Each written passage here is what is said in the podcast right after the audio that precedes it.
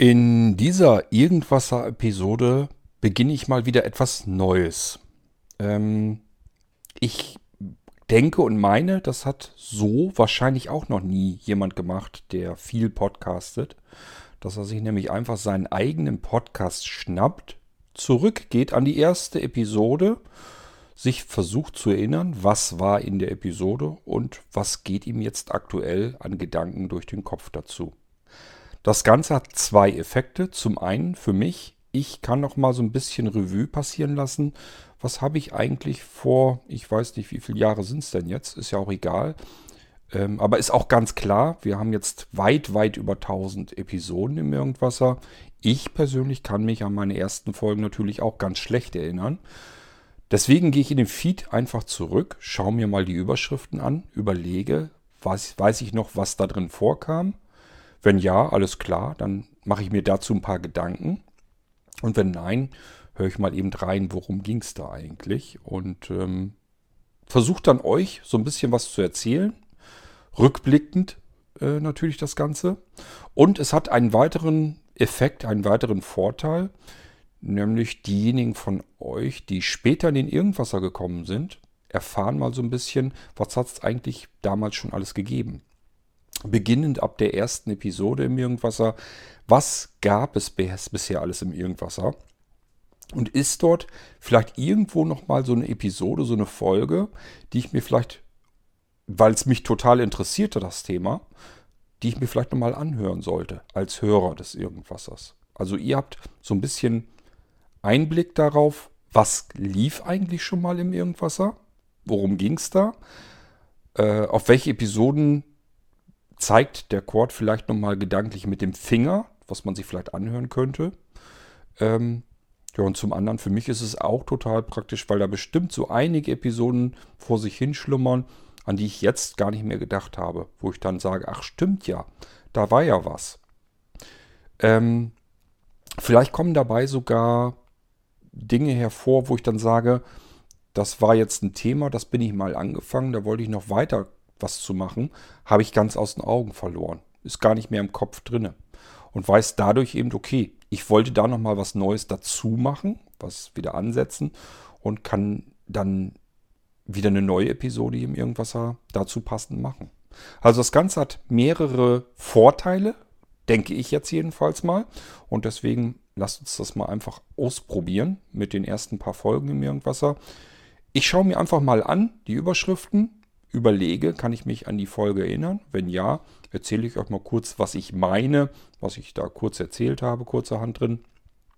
Ähm, ja, ich kann mal schauen, vielleicht sind die Zeiten dabei, obwohl ich glaube, der Feed wurde irgendwie mal zwischendurch erneuert. Die ersten Folgen haben irgendwie alle ein anderes Datum bekommen, also es nützt uns nicht ganz viel. Ähm, aber nichtsdestotrotz, lasst uns mal anfangen, ob wir so eine Art Inhaltsverzeichnis des Irgendwassers machen können. Musik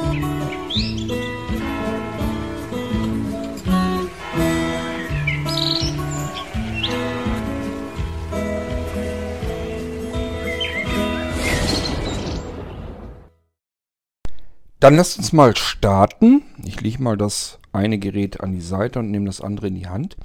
Ähm, zur, zum Episodenbuchstaben. Ihr kennt das Spiel ja schon, dass wir im Irgendwasser bei der Episodennummer immer einen Buchstaben dran pappen haben, der so ein bisschen darauf hindeutet, um was geht es. Ich habe eben gerade erst entschieden, dass ich für diese Rückblicke in den Irgendwasser ruhig auch das R nehme. Das R steht eigentlich für Retro. Und da hatte ich mir früher eigentlich immer so überlegt, ich gehe mal so auf alte Dinge ein, hier im Irgendwas, auf alte Technik, alte Computersysteme, alte Software. Wir hatten schon alte Spiele, die ich früher, als ich noch gucken konnte, vielleicht mal auf den ersten Computer und so weiter auch gespielt habe, obwohl ich wirklich kein Spieler bin. Ähm, man kann auf alles Mögliche eingehen. Alte Motorräder oder alte Autos oder ja, alles, was eben alt ist, kann in eine Retro-Folge rein. Und dann haben wir das R in der Episodennummer. Nun könnte ich aber ja auch sagen, das kann man ja auch ausweiten. Man kann ja sagen Retro oder auch Rückblick. Das heißt, es passt hier trotzdem ganz gut. Wir schauen ja in der Zeit zurück und diesmal schnappen wir uns nicht irgendein Computersystem und wir gehen auch gar nicht so sehr weit in der Zeit zurück, sondern nur eben an den Anfang des Irgendwassers. Wir überlegen wieder, wie sind wir eigentlich gestartet mit dem Irgendwasser, welche Episoden haben wir damals zurückgelegt und was ist im Irgendwasser bisher so gelaufen. Ich sage ja, hat vielleicht für den einen oder anderen von euch so ein bisschen Vorteil. Ähm, wir gehen noch mal so ein bisschen im Schnellverfahren ähm, die über 1000 Episoden durch und ihr könnt noch mal überlegen, ach guck an, stimmt, da ist auch noch mal eine Episode, vielleicht will ich mir die auch noch mal anhören. Bisher ist es noch so, da musste ich übrigens drum kämpfen, dass sämtliche Episoden im Irgendwasser nach wie vor noch hörbar sind. Die sind also alle auf dem Server drauf und der Feed knallt uns komplett auseinander. Da sind also jetzt diese ganzen über 1000 Folgen natürlich drin. Ähm, warum musste ich darum äh, kämpfen? Weil die Software bei uns eigentlich auf dem Servern so gestrickt ist, dass sie 999 Folgen drin hat, dreistelliges, und dann hört sie auf. Dann schneidet sie hinten sozusagen das letzte Stück, schmeißt sie immer raus. Das heißt, es war so, als die tausendste Folge kam, wurde Folge Nummer 1 unten wieder rausgeschmissen. Die war dann im Feed nicht mehr drin. Die konnte man mit seinem Podcast-Programm dann nicht mehr abspielen. Die war zwar auf dem Server noch drauf, aber nicht mehr hörbar. Ich hatte ja persönlich immer wieder Sebastian gesagt, lass uns mehrere Feeds machen. Dann gibt es eben den einen Archiv-Feed, der die Folge 1 bis 999 drin hat. Und dann fangen wir wieder frisch mit Folge 1000 in einem neuen frischen Feed an. Sebastian will das nicht. Das ist für ihn nicht die richtige Vorgehensweise und ich will Sebastian da auch gar nicht bevormunden. Wenn er das anders machen will, muss er das so machen. Das Problem ist einfach, dass die Feed-Datei, da stehen also diese ganzen Episoden, die Texte und alles, was ihr an Informationen in eurem Podcast-Programm drin habt, da steht da alles drin. Dann könnt ihr euch vorstellen, das ist mittlerweile eine gigantische, riesengroße Textdatei und die muss jedes Mal von eurem Podcatcher, von eurem Podcast-Programm abgeholt werden, abgerufen werden. Da muss also richtig, da müssen richtig Daten übertragen werden. Deswegen dauert das halt mit jeder Folge, die wir zusätzlich dranheften und nichts anderes wegschneiden, dauert jedes Mal das Abholen dieses Feeds immer ein Stückchen länger. Und je lahmarschiger eure Internetanbindung ist, desto länger dauert es. Deswegen ist das eigentlich alles ein bisschen suboptimal. Aber gut, ich sag ja, äh, da will Sebastian sich drum kümmern. Ich will ihm da keine Steine in den Weg legen. Das soll er so machen, wie er das machen möchte. Ich hätte es persönlich anders gemacht. Ich hätte gesagt, es gibt einen Archiv-Feed. Da sind Folge 1 bis 999 drin. Und dann gibt es einen aktuellen Feed. Da kommen, kommen die Folgen 1000 äh, bis 1999 rein. Macht ja nichts, haben wir erstmal wieder ein bisschen Ruhe. Dauert allerdings auch nicht lange. Irgendwann haben wir den vielleicht voll. Macht aber auch nichts. Gibt es eben einen weiteren Archiv-Feed. Dann hätten wir zwei Archive. Einen für 1 bis 999, einen für 1000 bis 1999 und den nächsten dann eben ab 2000 und so weiter und so fort. Wäre also gar kein Problem und hätte den Vorteil, jeder Feed für sich überschreitet eine bestimmte Menge, eine bestimmte Grenze nicht und ist von jedem Podcast-Programm noch gut handelbar und dauert nicht ewig, bis er abgeholt ist. So, jetzt genug an Technikgeblubber. Wir gehen mal also zurück in der Zeit in Folge Nummer 1. Das war eine 1D. D steht für diverses. Und ähm, in dem Fall, ich gucke gerade, ob mir was hier, ob ich was mit dem Datum anfangen kann. Er sagt mir hier zum Beispiel der 12. Dezember 2016 oder was steht da? Das ist so klein.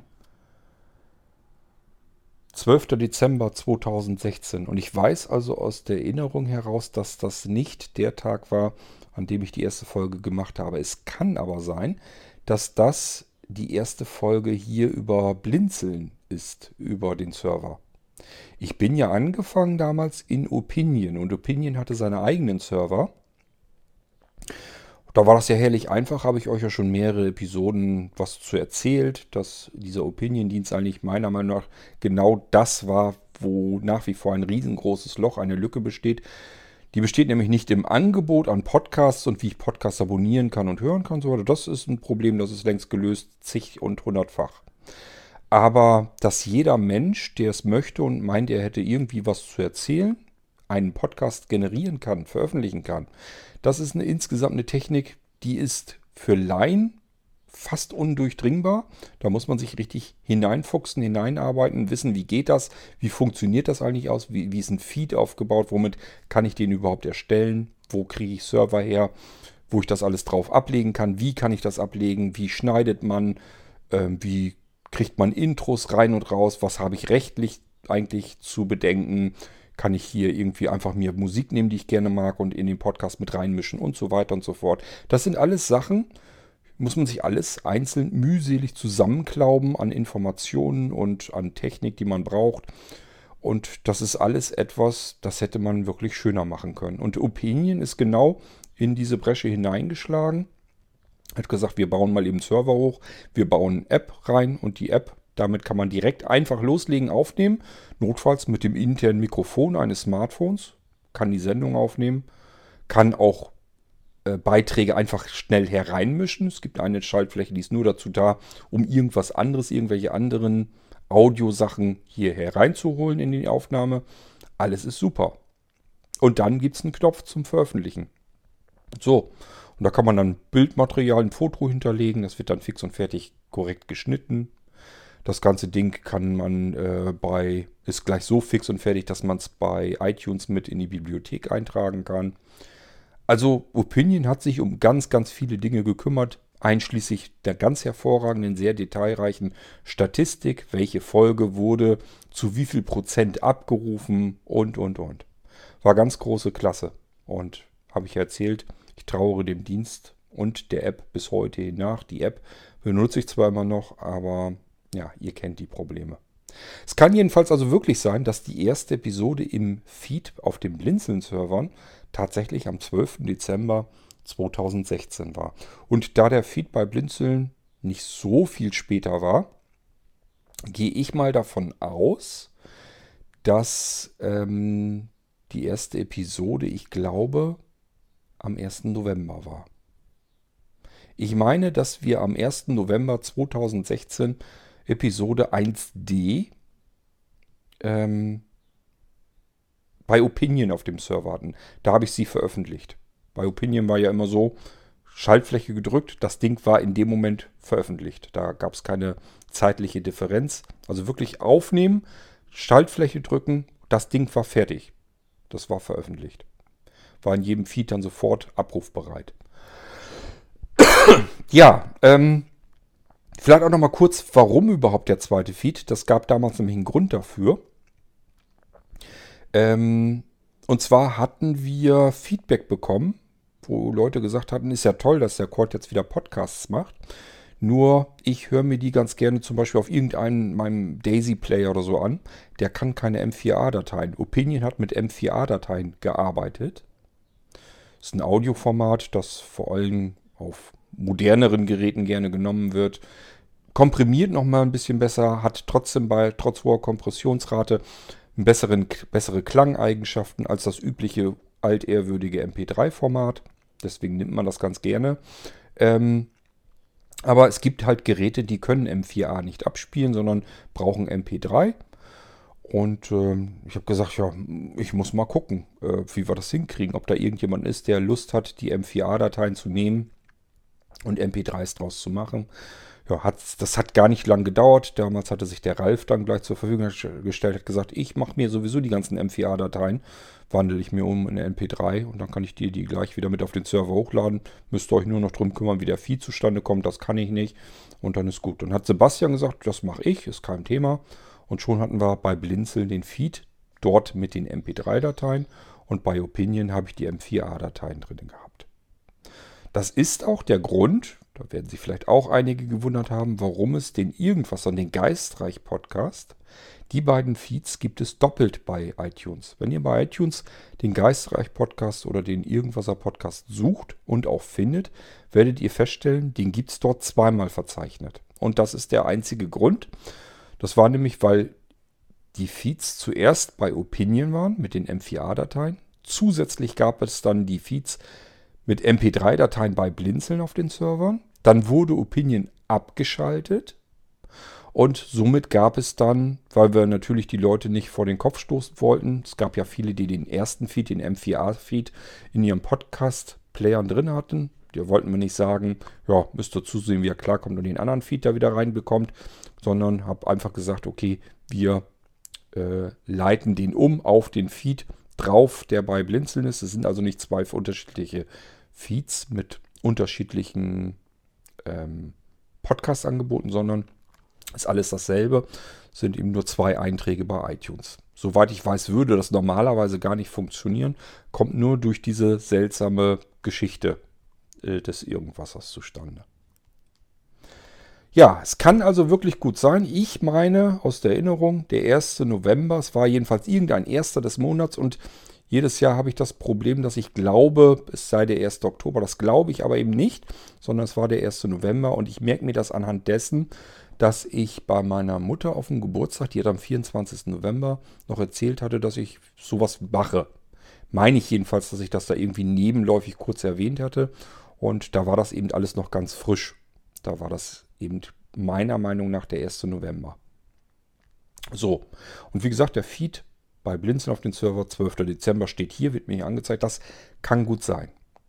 Die erste Folge 1D hieß Holpriger Start. Und ähm, so habe ich das damals eben auch recht so wahrgenommen, ähm, weil eben alles natürlich noch neu war. Ich hatte ja so, wie ich da den Podcast aufgezeichnet, das hatte ich ja noch nie vorher probiert. Ich habe vorher schon viele Podcasts aufgenommen und da war das immer so, ich bin dann ins Büro gegangen, dort hatte ich ein kleines Mischpult, da hatte ich, ähm, gerade überlegen, ich glaube, da hatte ich auch schon ein Headset dran.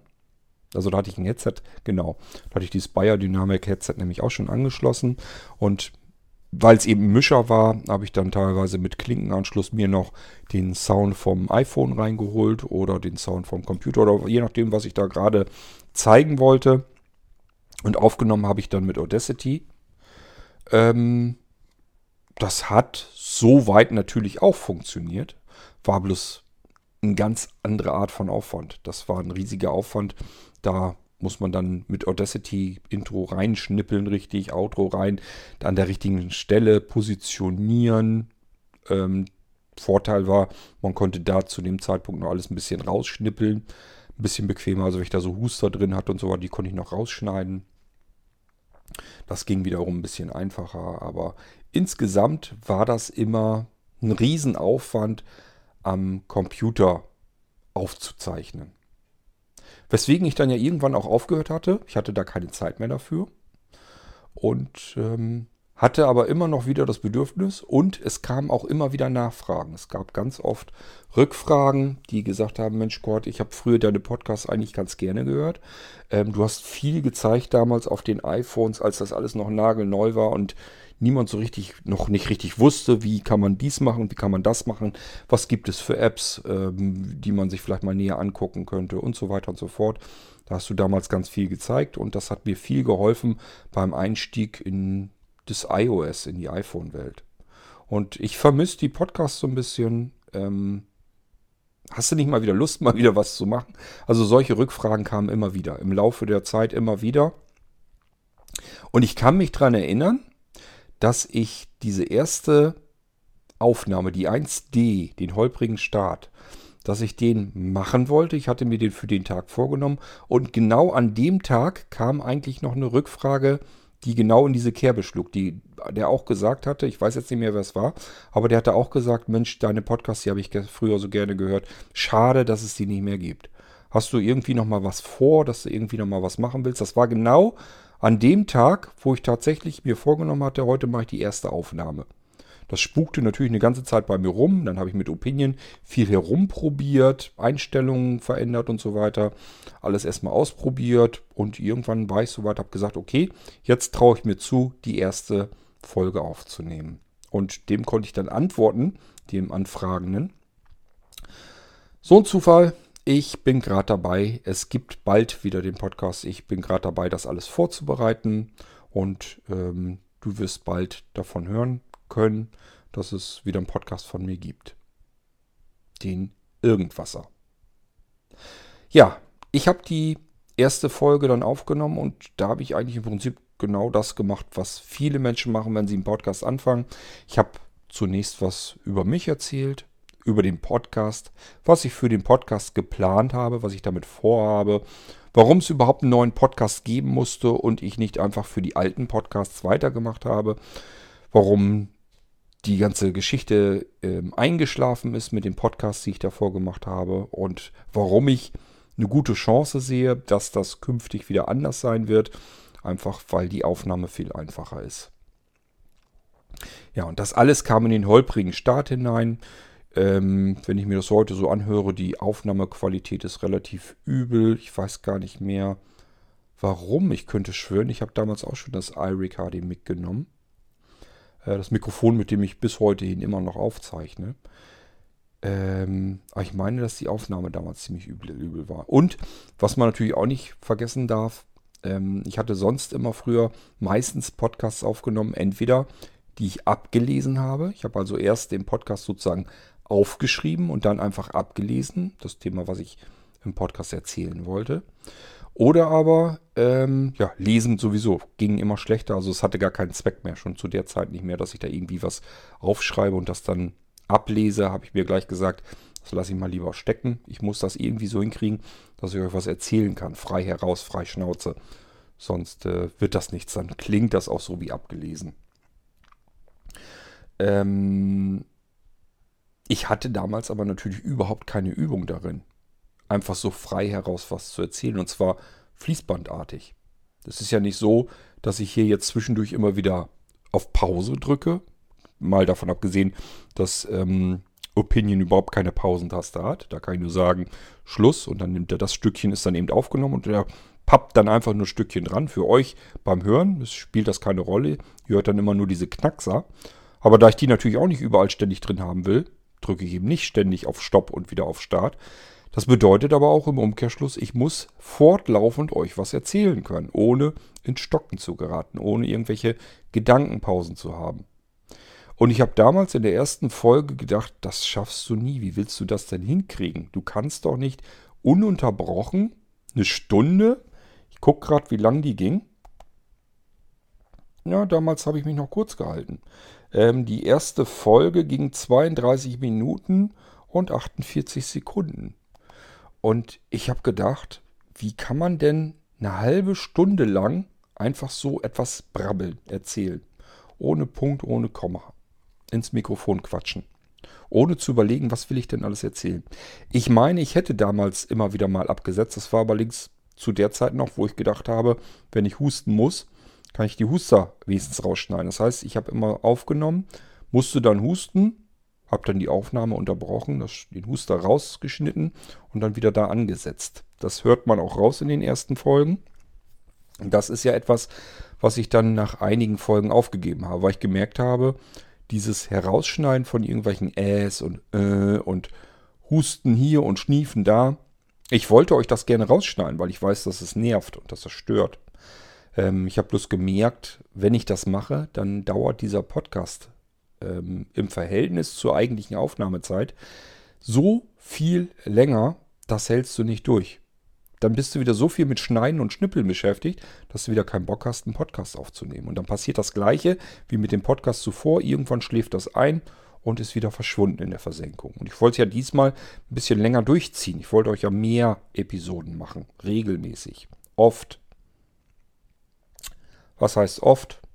Damals hatte ich gedacht, wenn ich alle zwei Wochen vielleicht eine Folge kriege, müsste ja zu schaffen sein. Ich kannte ja viele andere Podcasts schon damals. Ich habe schon immer Podcasts gerne gehört und habe gemerkt, ja, es sind viele Podcasts, die sind so im Zwei-Wochen-Rhythmus, manche vielleicht auch monatlich. Gibt sogar welche, die schaffen es wöchentlich. Wenn ich so alle zwei Wochen Podcast-Episode schaffe, das ist doch gar nicht so schlecht.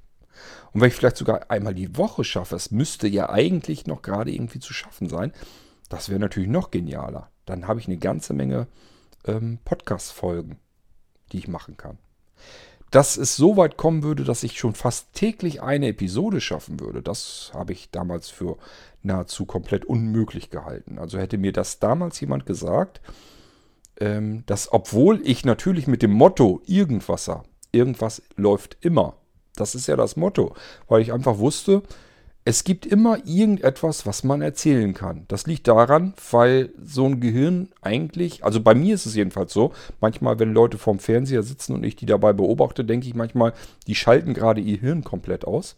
Ähm, ich kann das nicht. Mein Hirn ist die ganze Zeit über am Rasseln und Rattern.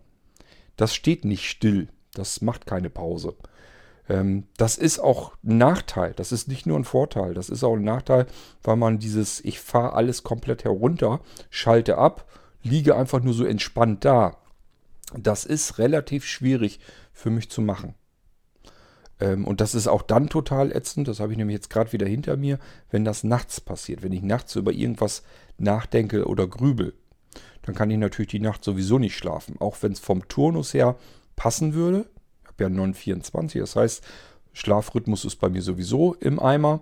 Aber wenn ich weiß, normalerweise müsste ich jetzt nachts übermüde sein, schlafen können und fange dann an, über irgendwas nachzudenken, nachzugrübeln. Das heißt jetzt nicht, dass das irgendwelche Probleme sind, die gewälzt werden, sondern meistens bin ich eigentlich in irgendwas, wo ich weiß, ähm, ich bin damit beschäftigt oder muss überlegen, wie kriegst du das denn am besten hin und so weiter. Oder ich bin vielleicht am Programmieren und bin am überlegen, wie kriegst du jetzt dein Programm so hin, wie du es hinhaben willst. Ähm, das tickert und rattert die ganze Zeit dann.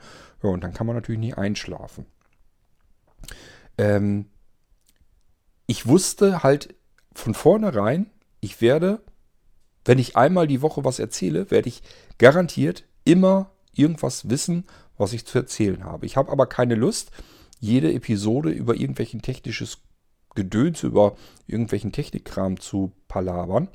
Denn Technik-Podcasts und Technikgelaber gibt es nun in der Podcast-Welt unendlich viel. Ich wollte das auch gerne machen, weil mich Technik interessiert, keine Frage. Und ähm, ich wollte aber keinen reinen Technik-Laber-Podcast mehr machen, sondern da sollten verschiedene Themen rein. Ich finde, das Leben ist viel zu facettenreich, viel zu vielschichtig und vielseitig. Da sind ja so viele Dinge, über die man gerade mal nachdenkt, die einen vielleicht irgendwie gerade mal ein bisschen gedanklich bewegen. Das wollte ich hier alles drin unterbringen. Und ich wusste einfach, ich kann mir locker einmal die Woche ein Mikrofon vor den Mund halten und über irgendein Thema irgendwas erzählen. Das werde ich wohl hinkriegen. Dadurch kam es ja eben zu Irgendwasser. Irgendwas läuft immer. Habe ich übrigens auch Lob manchmal von verschiedenen Leuten bekommen, die gesagt haben, äh, allein der Name Irgendwasser finde ich total genial. Ähm, bei mir war es also so, ich habe damals, glaube ich, geguckt, was ist irgendwie noch frei, falls ich eine eigene Domain dafür haben wollte. Es war ja zu Anfang gar nicht so unbedingt geplant, dass ich das jetzt irgendwie bei Blinzeln mitmachen äh, wollte, weil ich gedacht habe, es passt irgendwie nicht so richtig dazu zu Blinzeln, weil ist ja mehr mein persönlicher Podcast. Ähm, dass das alles dann anders lief, das war nun mal so. Ähm, ich meine, wir hätten irgendwie davor gehabt, dass wir uns im Bahnhof irgendwie 100 Wasser angeguckt hatten. Bin gerade am überlegen, ich glaube in Uelzen oder wo hat der doch ähm, sich ausgetobt, dass das irgendwie nach 100 Wasser bemalt worden oder designt worden, der Bahnhof. Und das hatten wir uns irgendwie angeguckt. Ich hatte dieses 100 Wasser ständig im Kopf und hatte gedacht, ich brauche irgendwie was, weil ich die, zuerst hatte ich diesen Slogan eigentlich, dass irgendwas immer läuft. Und da hatte ich gedacht, hm, irgendwas, 100 Wasser. Wenn ich jetzt irgend Wasser hätte, dann würde das alles irgendwie so ein bisschen zusammenpassen. Ich hätte irgendwie einen Begriff, der so suggeriert, da ist was, da läuft was, da plätschert was. Das ist ja, wie der Podcast hier auch ist, er plätschert ja ständig vor sich hin. Ähm, und dann hatte ich einfach gedacht, okay, Irgendwasser finde ich cool. Das ist vom Namen her genau das, was trifft, was gut ist und was noch nicht so großartig benutzt wurde. Ich hatte keinen anderen Irgendwasser-Podcast gefunden, konnte also nicht irgendwie verwechselt werden und somit hatte ich auch den Namen für den Irgendwasser-Podcast gefunden. Ja, und das alles habe ich dann in der 1D so ein bisschen darüber euch ähm, berichtet im holprigen Start und holpriger Start deswegen, weil ich da die ganze Zeit über an ähm, äh, ähm, die ganze Zeit am Gange war, weil ich das da überhaupt noch nicht in Übung hatte. Ich habe das bis heute hin nicht wirklich gut im Griff, das weiß ich, das ist mir vollkommen klar. Ähm, wenn ich mir meine eigenen Podcasts anhöre, merke ich natürlich auch ständig, was mich alles stört. Da sind etliche ähm, Fehler auch drin, einfach von der Ausdrucksweise her. Schlechtes Deutsch. Da sind Dinge drin, die fallen mir selbst sofort auf, wenn ich sie höre. Wenn ich aber die ganze Zeit mein Hirn plätschern lassen muss, weil ich kann ja nicht die ganze Zeit über Pause machen, habe ich ja eben erzählt. Ich muss ja die ganze Zeit über Denken reden, Denken reden, Denken reden. Dann passieren auch die Sachen, das geht euch vielleicht dann ja genauso. Ihr müsst es einfach mal ausprobieren. Dann wisst ihr es erst. Ähm, dass einem Dinge, die sich im Laufe eines Lebens einschleifen, wir alle haben das, dass wir bestimmte Dinge, Begriffe, Formulierungen falsch lernen. Schnappen wir irgendwo falsch auf. Unsere Eltern haben sie vielleicht falsch ausgedrückt oder aber in der Schule oder im Freundeskreis. Irgendwo haben wir mal Begriffe, einzelne Begriffe irgendwie falsch aufgeschnappt. Wir wissen, dass sie falsch sind. Wir haben sie aber unser halbes Leben lang so ausgedrückt, so gesprochen und die bleiben dann drinne. Ich weiß natürlich, dass es nicht heißt selber, sondern dass es heißt selbst. Ja, kann mir aber trotzdem immer wieder passieren, dass ich selber sage, weil ich das früher so oft gesagt habe. Ich habe es irgendwann so mal aufgeschnappt und so sitzt es drinne. Ähm, oder eben. Ist euch das schon mal aufgefallen, dass ich ganz oft eben sage? Ist natürlich Stuss, ist mir vollkommen klar. Riecht mich auch selber auf, wenn ich es dann höre. Ich kann es aber nicht vermeiden, weil ich nicht drüber nachdenken kann, was ich sage. Ich kann mich nicht gedanklich damit beschäftigen. Sprichst du das jetzt alles korrekt aus? Ist das jetzt alles richtig ausgedrückt? Das funktioniert dann nicht mehr, wenn man solch ein Format hat wie den Irgendwasser, wo man keine Zeit hat, drüber nachzudenken, was man sagen will. Da plätschert das so raus und da kommen diese ganzen Schnitzer, die sich im Laufe eines Lebens eingeschlichen haben, mit zum Vorschein. Mir ist es trotzdem nicht so richtig peinlich, denn ich stelle fest, dass ganz vielen anderen Menschen, die viel intelligenter sind oder intelligenter sein müssten als ich, dass denen das auch so geht. Man muss eigentlich sich nur irgendwie im Fernsehen mal Sendungen angucken, wo die ganzen tollen Fachexperten, die ihre Promovierungen haben, die ihre akademischen Grade alle haben, da schlägt man genauso die Hände über dem Kopf zusammen und fragt sich, meine Güte, wo hat der Mann denn sein, sein Deutsch gelernt? Das, ich würde doch erwarten, wenn da Professor Doktor sowieso über ein Thema fachsimpelt, dass der dann zumindest weiß, dass es besser als heißt und nicht besser wie. Oder solche Geschichten halt, ne? Tja, aber passiert halt jedem. Da sind auch Sachen dabei, wo ich wirklich sage, das ist schon hart an der Grenze wenn jemand mir fachlich zu einem Thema, was er als Doktorand, als Professor äh, in der Forschung, wo er ständig jeden Tag mit zu tun hat, mir einen Vorgang erklären will und ich als Laie weiß, er erklärt mir das genau verkehrt herum. Er erzählt mir gerade richtigen Bullshit, was er da macht. Jemand, der sich jeden Tag mit einem bestimmten Thema beschäftigt in der Forschung, erzählt mir da gerade etwas genau falsch herum ist. Das wird ihm später auch auffallen, wenn er sich das selber anguckt oder selber anhört, was er da erzählt hat. Das sind Dinge, die passieren einem einfach im Vielleicht durch die, bedingt durch die Aufregung. Ich könnte mir vorstellen, wenn man im Fernsehen ist und dort interviewt wird und zu irgendeinem Thema was sagen soll, da kriegt man vielleicht einfach auch mal Fachbegriffe durcheinander. Ich bin ja deswegen immer ein großer Verfechter, dass man Fachbegriffe weglässt, wenn man sich nicht 100% sicher ist, dass man sie zuverlässig richtig ausgedrückt bekommt, dass man sie dann lieber weglässt und umschreibt mit seiner eigenen Sprache. Kann nicht ganz so viel schief gehen. Ja, das jedenfalls alles im holprigen Start so ein bisschen mit drinne. Das heißt, der Sparstart schien mir holprig, deswegen hat er auch diese, diesen Episodentitel bekommen. Und das war die erste Folge. Ich sag ja, gute halbe Stunde. Damals gequatscht in der ersten Folge.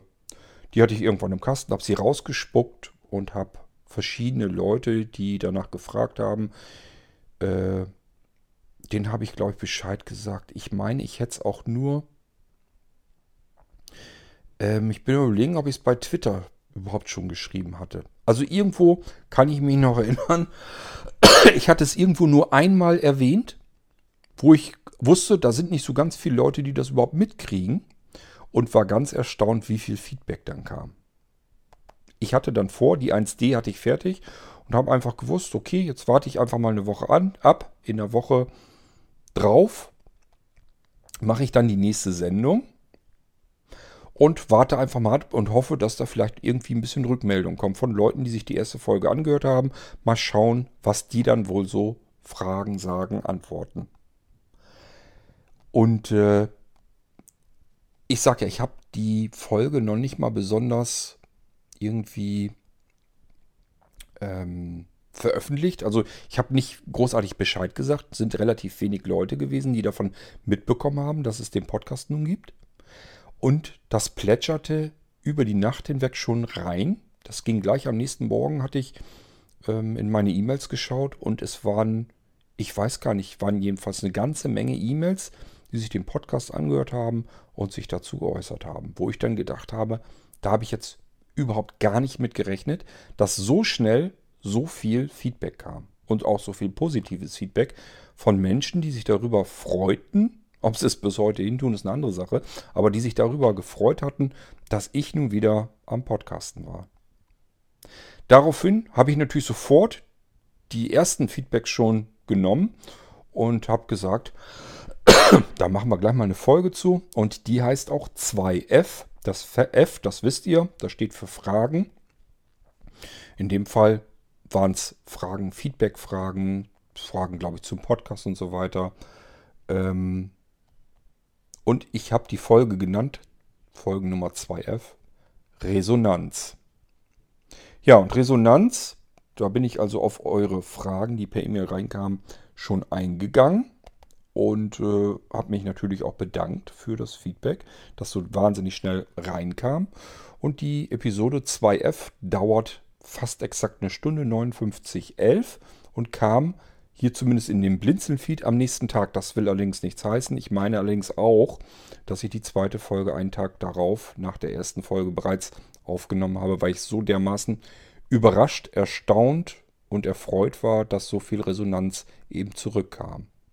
Fand ich total klasse, habe ich natürlich überhaupt nicht mit gerechnet, weil ich mir natürlich auch darüber im Klaren war, du machst hier jetzt einen Podcast, der mehr oder minder dein persönlicher Podcast ist, wo du nicht irgendwelche Apps vorstellst, sodass Leute sich dafür interessieren, die ein iPhone haben oder irgendwelche Technik vorstellst für Technik interessierte und begeisterte, sondern du machst sie jetzt so querbeet. Und das wird wahrscheinlich deutlich weniger Menschen ähm, zum Hören einladen. Dass es dann später mal doch so viele werden würden, damit habe ich natürlich nun auch nicht gerechnet, aber da kommen wir dann ein bisschen später vielleicht noch zu. Denn da gibt es ja auch Episoden drüber, über die Menge und Anzahl der neuen Abonnenten und Hörer des Irgendwassers. Ja, also eine Stunde nur auf eure Fragen eingegangen. Und ich dachte, ja, jetzt hast du so halbwegs alles abgeklappert. Und dann ging es aber auch weiter. Es kamen dann natürlich auch Fragen, weil ich das sicherlich auch da irgendwo erwähnt habe. Entweder in der ersten Episode, nehme ich mal fast schon an, denn das war mir auch von vornherein klar, dass immer wieder mal Fragen per E-Mail kommen und statt diese E-Mails ständig neu und neu und neu zu beantworten, also immer wiederholt so ungefähr dieselben Antworten auf dieselben Fragen zu geben, ist es natürlich cleverer, sich die Fragen vorzunehmen, einmal intensiv darauf einzugehen, daraus eine Podcast-Episode zu machen, diese zu veröffentlichen und jeder, der die Fragen gestellt hat oder nicht, kann sich diese Episode anhören. Und auch später noch, wenn jetzt jemand sagt, ich interessiere mich für irgendetwas, und das hat der Kurt aber in dem Podcast schon beantwortet, dann kann er sich diese alten Folgen auch schon anhören. So kam es nämlich, dass es Fragen gab zum Molino. Und siehe da, das ist unsere dritte Episode im Irgendwasser, die nennt sich 3F Fragen zum Molino. Ich weiß jetzt gar nicht so ganz genau, ob es Fragen zum Molino Computer waren oder zum Molino Live. Dafür müsste ich jetzt in die Folge reinhören. Da habe ich jetzt natürlich auch keine Lust zu. Macht aber auch nichts. Wir wissen einfach nur, es werden wohl Antworten sein, die ich gebe zu den Fragen, die zu einem Molino kamen. Entweder eben zu den Molino Lives, die waren damals aktuell, oder aber zum Molino Computer war zu der Zeit eben auch ein sehr gefragter kleiner Minimalcomputer. Den gibt es heute übrigens wieder oder noch, je nachdem wie ihr wollt. Der war zwischendurch mal weg, wurde neu aufgelegt, deutlich nochmal technisch aufgewertet, verbessert. Heißt nicht, dass da jetzt irgendwie schnellere Technik reingekommen ist und alles irgendwie besser und schneller ist, sondern in erster Linie rein von der Verarbeitungsqualität und vom Kühlsystem her ist der Molino heute um einiges besser und hat auch mehr Arbeitsspeicher drin und so weiter. Also da kann man jetzt eigentlich ganz ordentlich mit arbeiten. Ist ja eigentlich mehr so ein kleines Mini-Ding in einem USB-Stick-Format als kompletter Computer mit Anschlüssen, mit Bluetooth, mit WLAN. Alles, was man so braucht, schon fertig drinne. Und ähm, viele Leute haben einen Molino-Computer auch gekauft, aber irgendwann ähm, war dann sozusagen das Interesse nach dem Molino-Computer gesättigt. Diejenigen, die sowas haben wollten, haben dann einen gehabt. Und ähm, ja, ich habe noch tatsächlich Molino-Aufträge vor mir. Ich glaube, ich muss noch sieben Stück oder acht Stück muss ich noch fertig machen in den nächsten Wochen und Monaten. Ist also nicht so, dass gar keiner mehr so ein Ding haben will, aber es ist deutlich zurückgegangen. Ist jetzt sehr selten geworden, dass ich ein Molino fertig machen muss. So, ähm, das war die 3F. Halbe Stunde habe ich wohl offensichtlich Fragen zum Molino beantwortet. Ich gucke mal auf das Datum und das war wieder einen Tag später. Also hier im Podcast-Feed bei Blinzeln kam jeden Tag eine Folge heraus. Und äh, das war auch mit der 3F so. Wir gehen in die vierte Folge. Ich wusste, im Irgendwasser möchtest du über eins deiner Hobbys sprechen, nämlich das Thema Smart Home. Ähm, Heimautomatisierung, Hausautomatisierung. Mein ganzes Haus ist im Prinzip zumindest, nicht alle funktionieren. Bei den meisten muss ich allerdings auch nur die Batterien mal endlich wechseln. Also es gibt ganz viele Sensoren hier im Haus, die aktuell gar nicht funktionieren, die tot sind weil sie entweder kaputt gegangen sind, weil die Batterien leer sind und ich keinen Bock hatte, die zu erneuern, weil mich das alles gar nicht so interessierte. Irgendwann ist das mal gewesen, dass ich an der Stelle einfach einen Sensor haben wollte. Hab gemerkt, hast du dir nie mit dem Hintern angeguckt, den Sensor, welche Temperatur der zum Beispiel angezeigt hatte. Und ähm, dann liegt der da halt irgendwo, da hängt, steckt, klebt, ist verschraubt, wie auch immer. Und ähm, das heißt mit anderen Worten, dieses Haus hier und unser Garten hat, ja, keine Ahnung, ich hätte fast gesagt hunderte, weil wahrscheinlich sind es 200 Sensoren äh, verteilt, sodass ich überall an verschiedensten Stellen schauen kann, wo herrscht welche Temperatur, wo ist irgendwo Bewegung ausgelöst worden, wo ist wie der Luftdruck, die Luftfeuchtigkeit, alles, was man mit Sensoren irgendwie messen kann, kann ich zumindest erstmal in der Theorie messen. Ich muss dazu sagen, 2016 war noch ein Jahr, in dem ich ganz, ganz viel in der Heimautomatisierung selber gebaut, gebastelt und programmiert habe. Das hat sich im Laufe der Zeit geändert und ist dem geschuldet, weil es dann am Ende doch nicht 100% zuverlässig ist. Eins habe ich euch nämlich zum Beispiel gezeigt in der Folge 4H im Irgendwasser und die hieß Wer ist Consuela? Ja, wer ist Consuela? Ich habe euch damals Consuela vorgestellt. Man würde erst mal denken, müsste ja irgendwie eine Frau sein. Ist aber eine männliche Stimme, die ich euch damals gezeigt habe. Das war schon eins der Probleme. Ich habe keine vernünftige weibliche Stimme gehabt. Es war damals so tatsächlich auch, dass man bei uns in den vorderen Flur ging und Consuela sich dann zu Wort gemeldet hatte. Je nachdem, welche Uhrzeit wir waren, welche Sensoren ausgelöst waren und so weiter und so fort. Gezeigt hatte ich euch damals, was Consuela sagt, wenn man morgens äh, um, um die 7 Uhr herum den Flur bei uns betritt. Und zwar ohne dass die Haustür irgendwie geöffnet ist oder aufgemacht wird oder sonst irgendetwas, sondern wenn man von der anderen Seite den Flur betritt. Das ist nämlich das Szenario, Anja muss zur Arbeit hin, immer um dieselbe Zeit morgens betritt also den vorderen Flur und dann bekam sie grundlegende Informationen. Wie ist das Wetter? Wie ähm, ist die Außentemperatur? Haben wir Frost oder muss sie vielleicht die Scheiben kratzen am Auto oder ähm, liegen irgendwelche Termine an? ist irgendwo noch ein Fenster offen oder eine Tür offen. Ähm, solche Sachen, die hat Consuela dann alle mit losgebrabbelt, sodass man so zum Tagesstart erstmal so die wichtigsten, grundlegendsten Informationen hatte. Das Wichtigste ist natürlich das Wetter gewesen, Luftdruck, Temperaturen draußen. Das war so das, was man, äh, was einen interessiert, wenn es dann morgens in den Tag losgeht. Das hatte ich so gebastelt, dass wenn Anja den Flur betritt, weil ich betrete diesen Flur zu immer unterschiedlichen Zeiten. Das heißt, ich kann mir das so nicht basteln.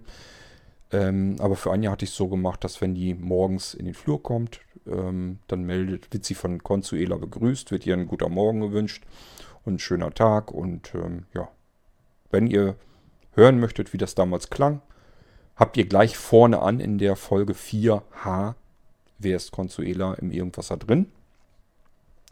Ich habe in dieser Folge zum ersten Mal die Stunde überschritten, nämlich eine Stunde 28 Minuten, anderthalb Stunden habe ich euch dort erzählt von meiner Heim- und Hausautomatisierung. Das war damals in erster Linie hauptsächlich Homematic. Das ist es auch heute, denke ich schon noch. Das hält sich langsam aber sicher so ein bisschen die Waage. Ich nutze immer mehr tatsächlich die Echo-Lautsprecher von Amazon. Äh, und da probiere ich alles aus, was irgendwie Zigbee spricht. Das ist ja das ähm, Protokoll, was die Heimautomatisierungsgeräte dann untereinander quasseln.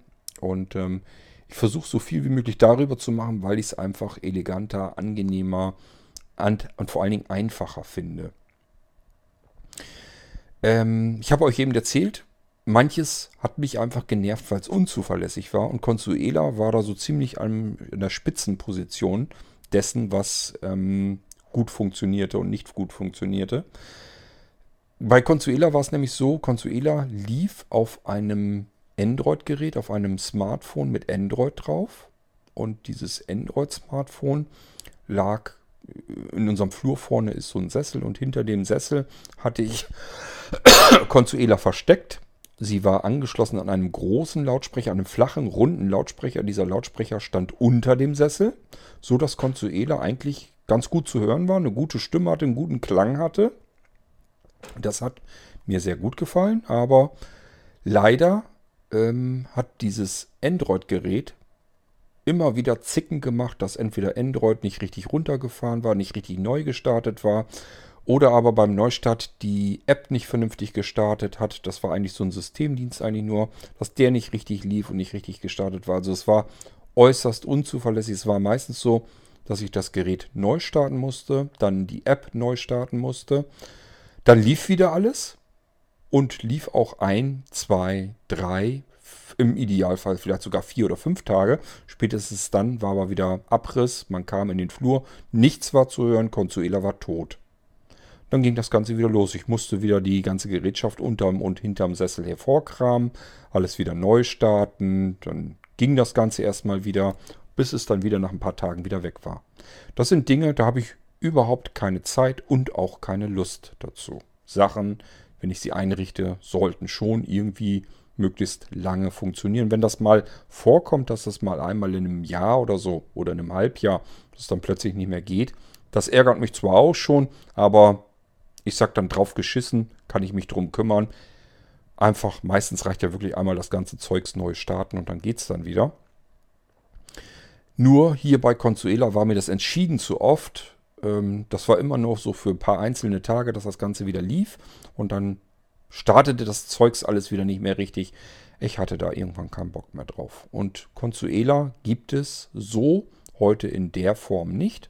Es gibt sie in einer etwas abgewandelten Form, nämlich als Alexa. Ich darf den Namen nicht vernünftig aussprechen. Ihr kennt das Spiel schon. Ähm, heute mache ich das über die Amazon Echo Geräte. Das heißt, ich habe immer noch Bewegungssensoren im Flur.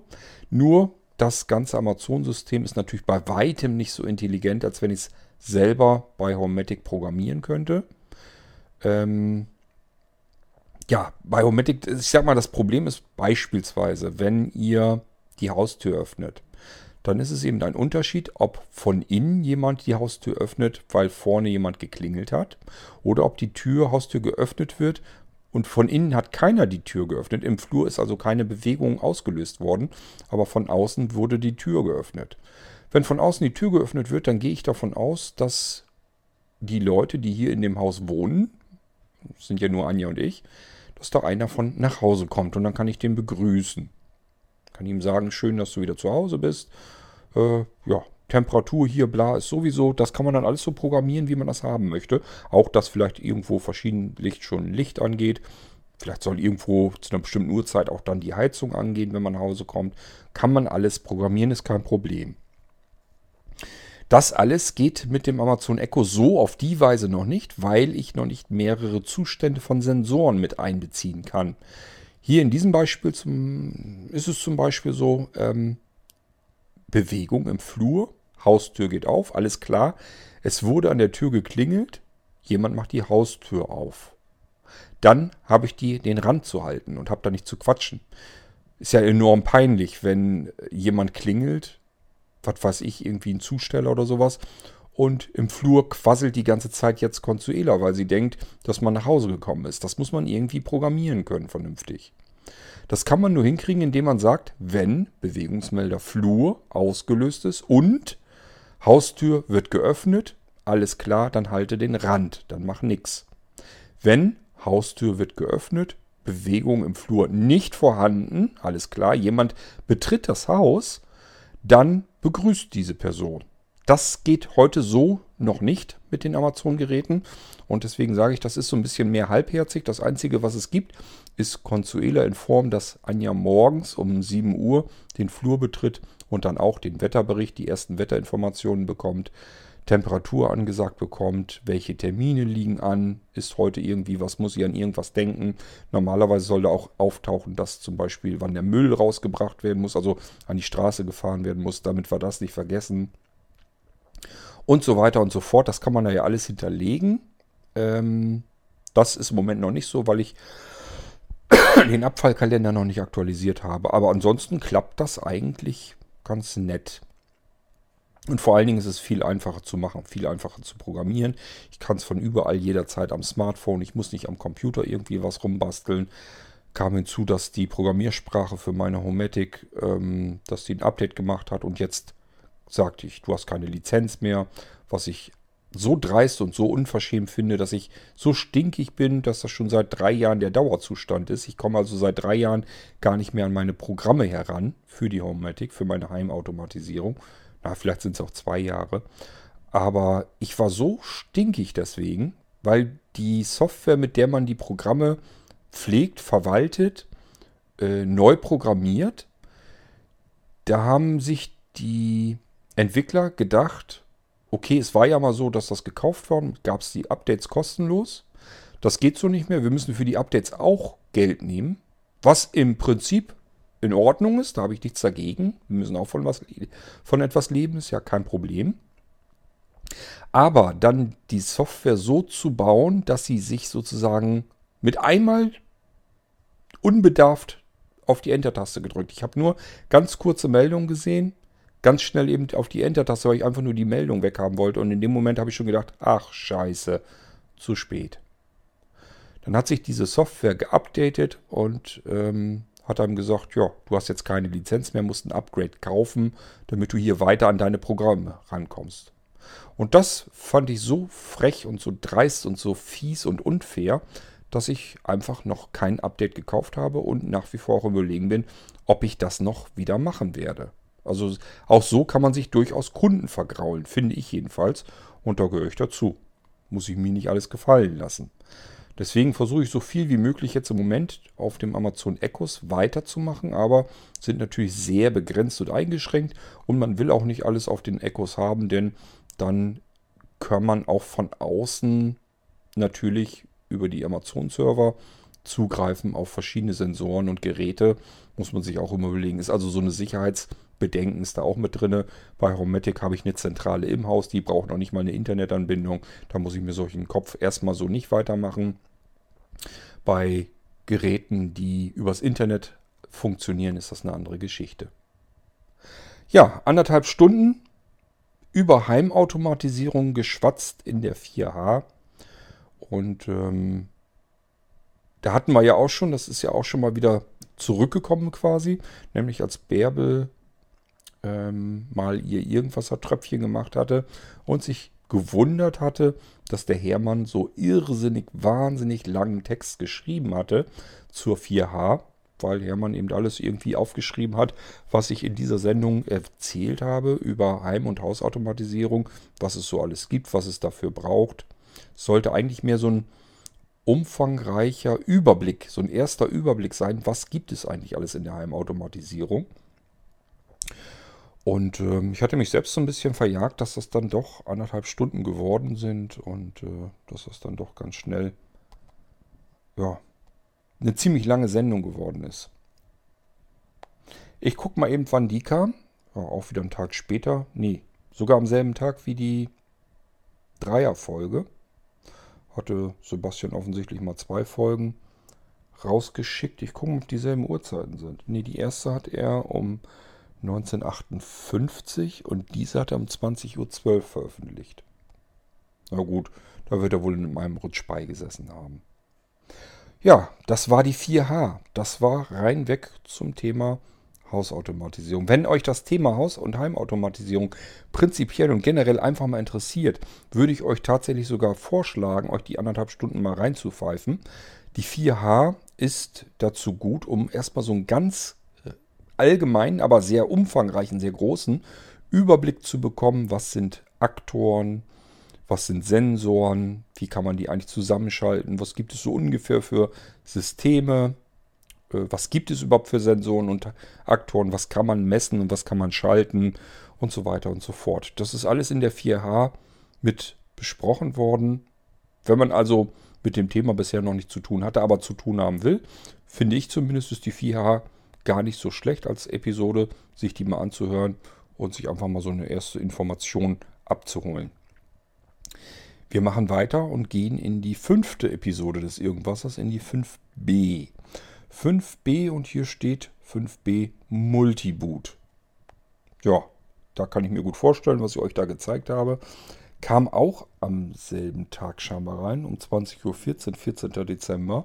Interessant. 14. Dezember kamen eine ganze Menge Folgen auf einmal. Ich sag ja, ich bin ja auch vorher mit dem Irgendwasser bei Opinion schon angefangen. Deswegen, deswegen gab es ja die Episoden auch alle schon. Sebastian konnte aus dem Vollen nehmen. Deswegen wahrscheinlich mehrere Episoden. Die B-Folge heißt Multiboot, also Episode 5b Multiboot.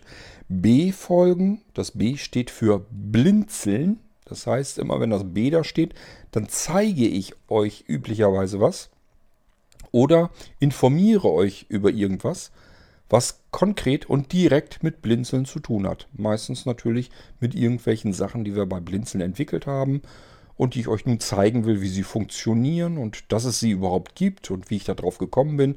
Das sind alles Dinge, die können in einer B-Folge drinstehen. Menschen, die sich dafür interessieren, was wir bei Blinzeln entwickeln, an Hardware, an Software, an Diensten und so weiter, denen sei grundsätzlich die B-Folgen im Irgendwasser ans Herz gelegt. Immer wenn ihr ein B in der Episodennummer findet, dann habt das mit irgendwas zu tun, was ich euch zeige, vorstelle, euch darüber informiere, was wir bei Blinzeln zu Wege gebracht haben. In diesem Fall 5b Multiboot gehe ich mal davon aus, dass ich euch gezeigt habe oder erkläre, was eigentlich Multiboot-Systeme sind und was man sich darunter konkret auf Blinzeln Computersystemen vorstellen kann. Ich will mir ja Gedanken auch dazu hier jetzt in dieser Episode machen, nochmal zu damals zum Thema jeweils immer. Zum Multiboot kann ich euch eben kurz nochmal erzählen, was Multiboot-Systeme eigentlich sind. Multi-Boot-Systeme bedeutet immer, ich habe irgendwie ein Gerät, einen Computer oder irgendein anderes Gerät, was ein Betriebssystem benötigt. Und dieses Betriebssystem, das ist üblicherweise ganz normal einfach installiert. Es wird nach dem Einschalten eines Gerätes gestartet und das ist dann das, mit dem wir auch als Mensch interagieren. Das heißt, es stellt üblicherweise auch die Bedienelemente, beispielsweise eine grafische Benutzeroberfläche oder eine Eingabe zur Verfügung, wo wir dann dem System sagen können, was wir eigentlich mit ihm tun wollen. Das ist ein Betriebssystem. Davon hat man oder braucht man vielmehr eigentlich nur eines auf einem Gerät. Es hat aber etliche Vorteile, wenn man mehrere Betriebssysteme auf einem Gerät hat. Blinzeln wendet sich vorwiegend an sehbehinderte und blinde Menschen. Die haben ein zusätzliches Problem, wenn auf einem Gerät das einzige Betriebssystem nicht mehr funktioniert oder auch nur ein bestimmtes Teil davon nicht funktioniert.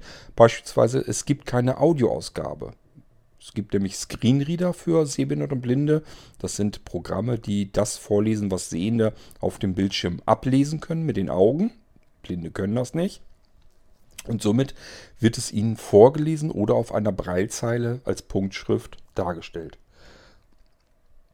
Wenn jetzt der Screenreader aus irgendwelchen Gründen nicht funktioniert, ist der Blinde faktisch vor diesem Gerät blind. Wenn die Audioausgabe nicht geht, Soundkarte ist deaktiviert oder was auch immer, ähm, dann ist der Blinde faktisch blind. Der hat ein Gerät vor sich, das er zwar jetzt optisch mit den Augen wunderbar bedienen könnte. Bild erscheint, taucht auf, ist eine Fehlermeldung, wird ihm sogar angezeigt. Da steht sogar drin, was los ist, warum jetzt gerade nichts mehr zu hören ist.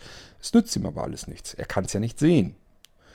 Ähm, und wenn wir nur ein Betriebssystem haben, dann haben wir es mit einem Gerät zu tun, das eigentlich noch bedienbar ist, jedenfalls aber nicht für den Blinden. Für den Blinden ist das ein kaputtes, defektes Gerät, obwohl gar nichts defekt ist.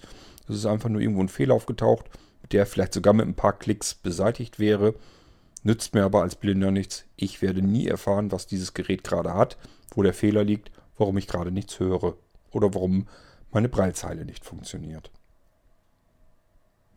Jetzt wäre es für Sehbehinderte und Blinde das einfachste und praktischste, wenn ich mein Gerät nochmal neu starten kann von einem anderen Betriebssystem, von einem zweiten Betriebssystem, das natürlich noch funktioniert, weil hat mit dem ersten Betriebssystem nichts zu tun. Im Normalfall ist es so, dass das erste Betriebssystem irgendwo einen Fehler hat, der im zweiten Betriebssystem aber gar nicht drin ist. Somit kann ich mein Gerät starten von einem anderen Betriebssystem. Das läuft dann wieder, ich höre wieder was. Nützt mir jetzt aber immer noch nicht so ganz viel, weil ich habe ja nicht das erste Betriebssystem, wo der Fehler drin war, gestartet. Aber es gibt zum einen diejenigen, die technisch was auf dem Kasten haben und sich sagen, ich kann mir schon denken, was los ist und reparieren das dann. Sie kommen nämlich von ihrem zweiten funktionierenden Betriebssystem jetzt mit ihren Hilfsmitteln auch wieder zugreifen, zumindest auf das erste System und können dann vielleicht irgendwelche Dateien auswechseln oder was auch immer. Einstellungen verändern. Verschiedene Möglichkeiten hat man da.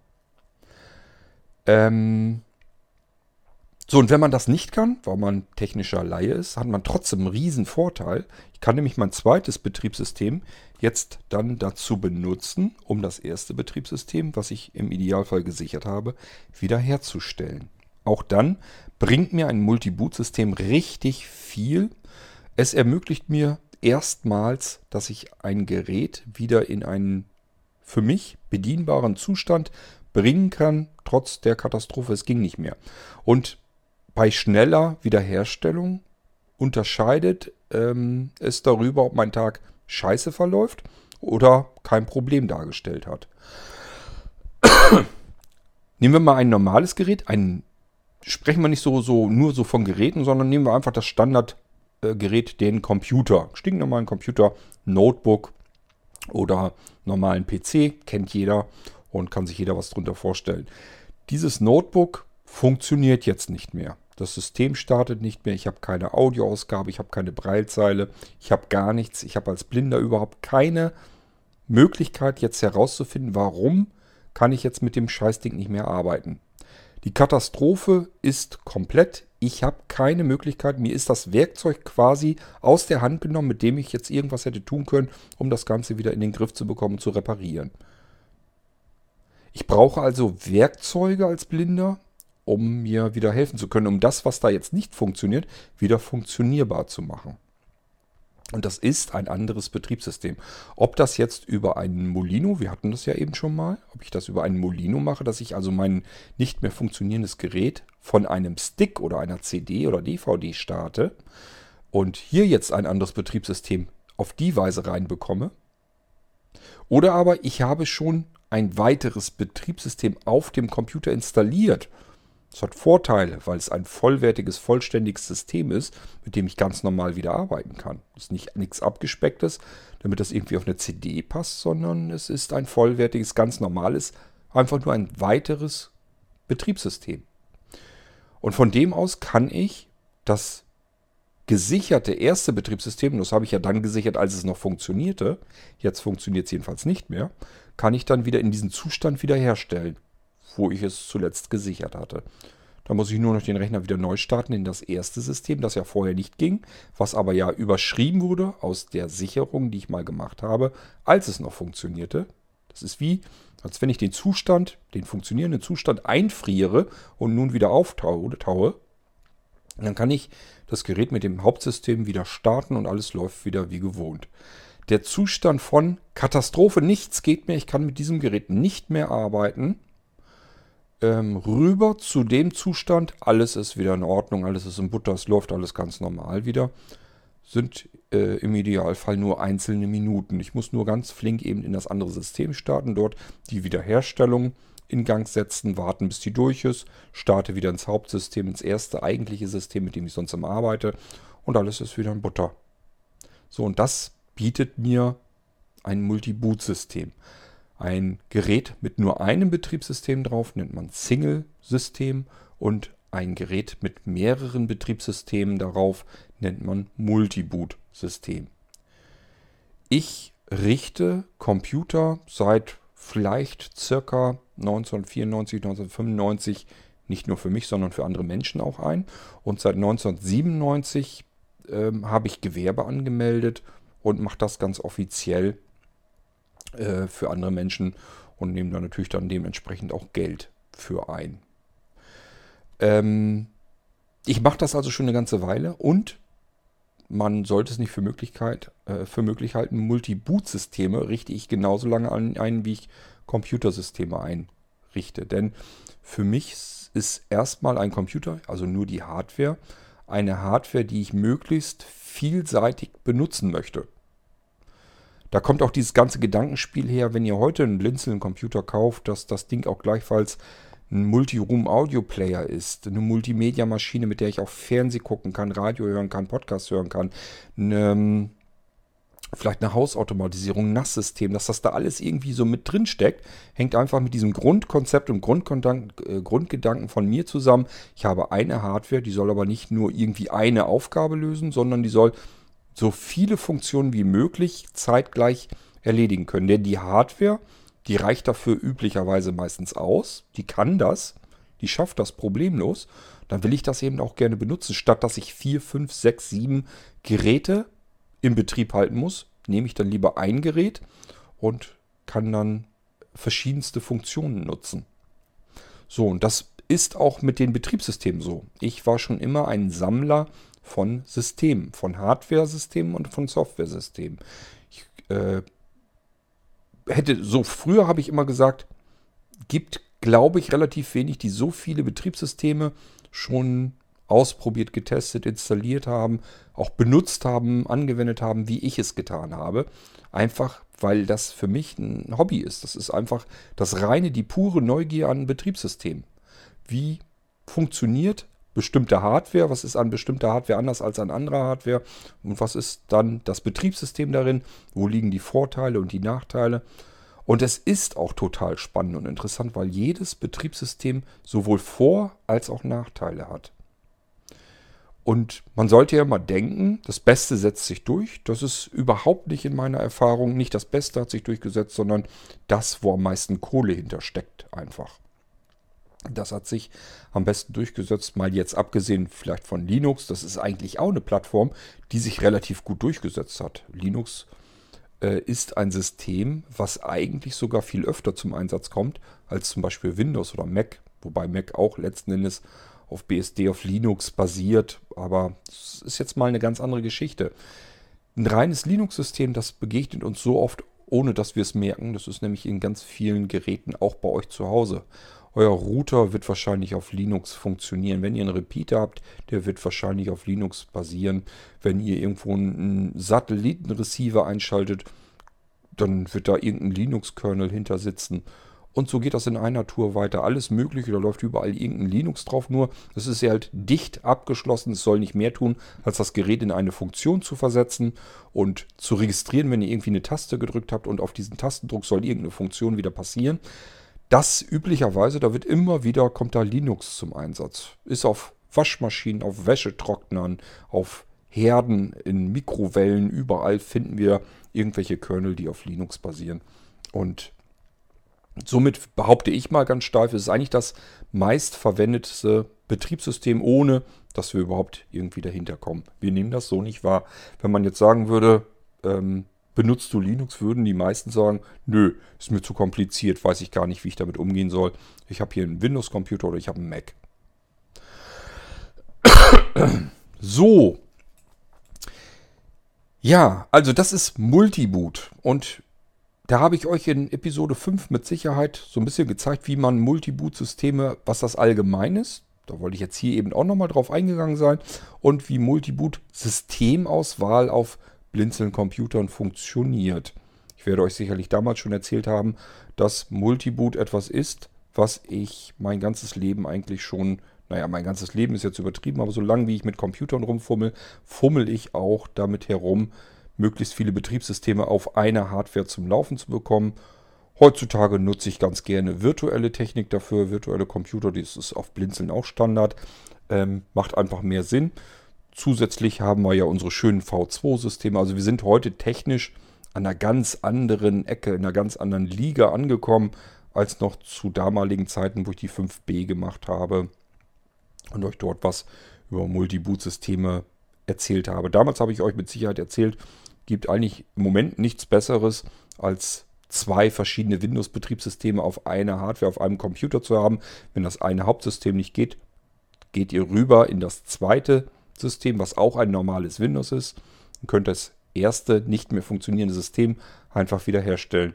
Heute haben wir es sowieso alles locker drauf. Da sind überall Multi-Boot-Systeme drauf, selbst auf Geräten, die dafür so eigentlich erstmal nicht vorgesehen sind, die ein Riesenproblem machen würden, wenn wir da jetzt ein neues Betriebssystem weiteres zusätzlich installieren wollten.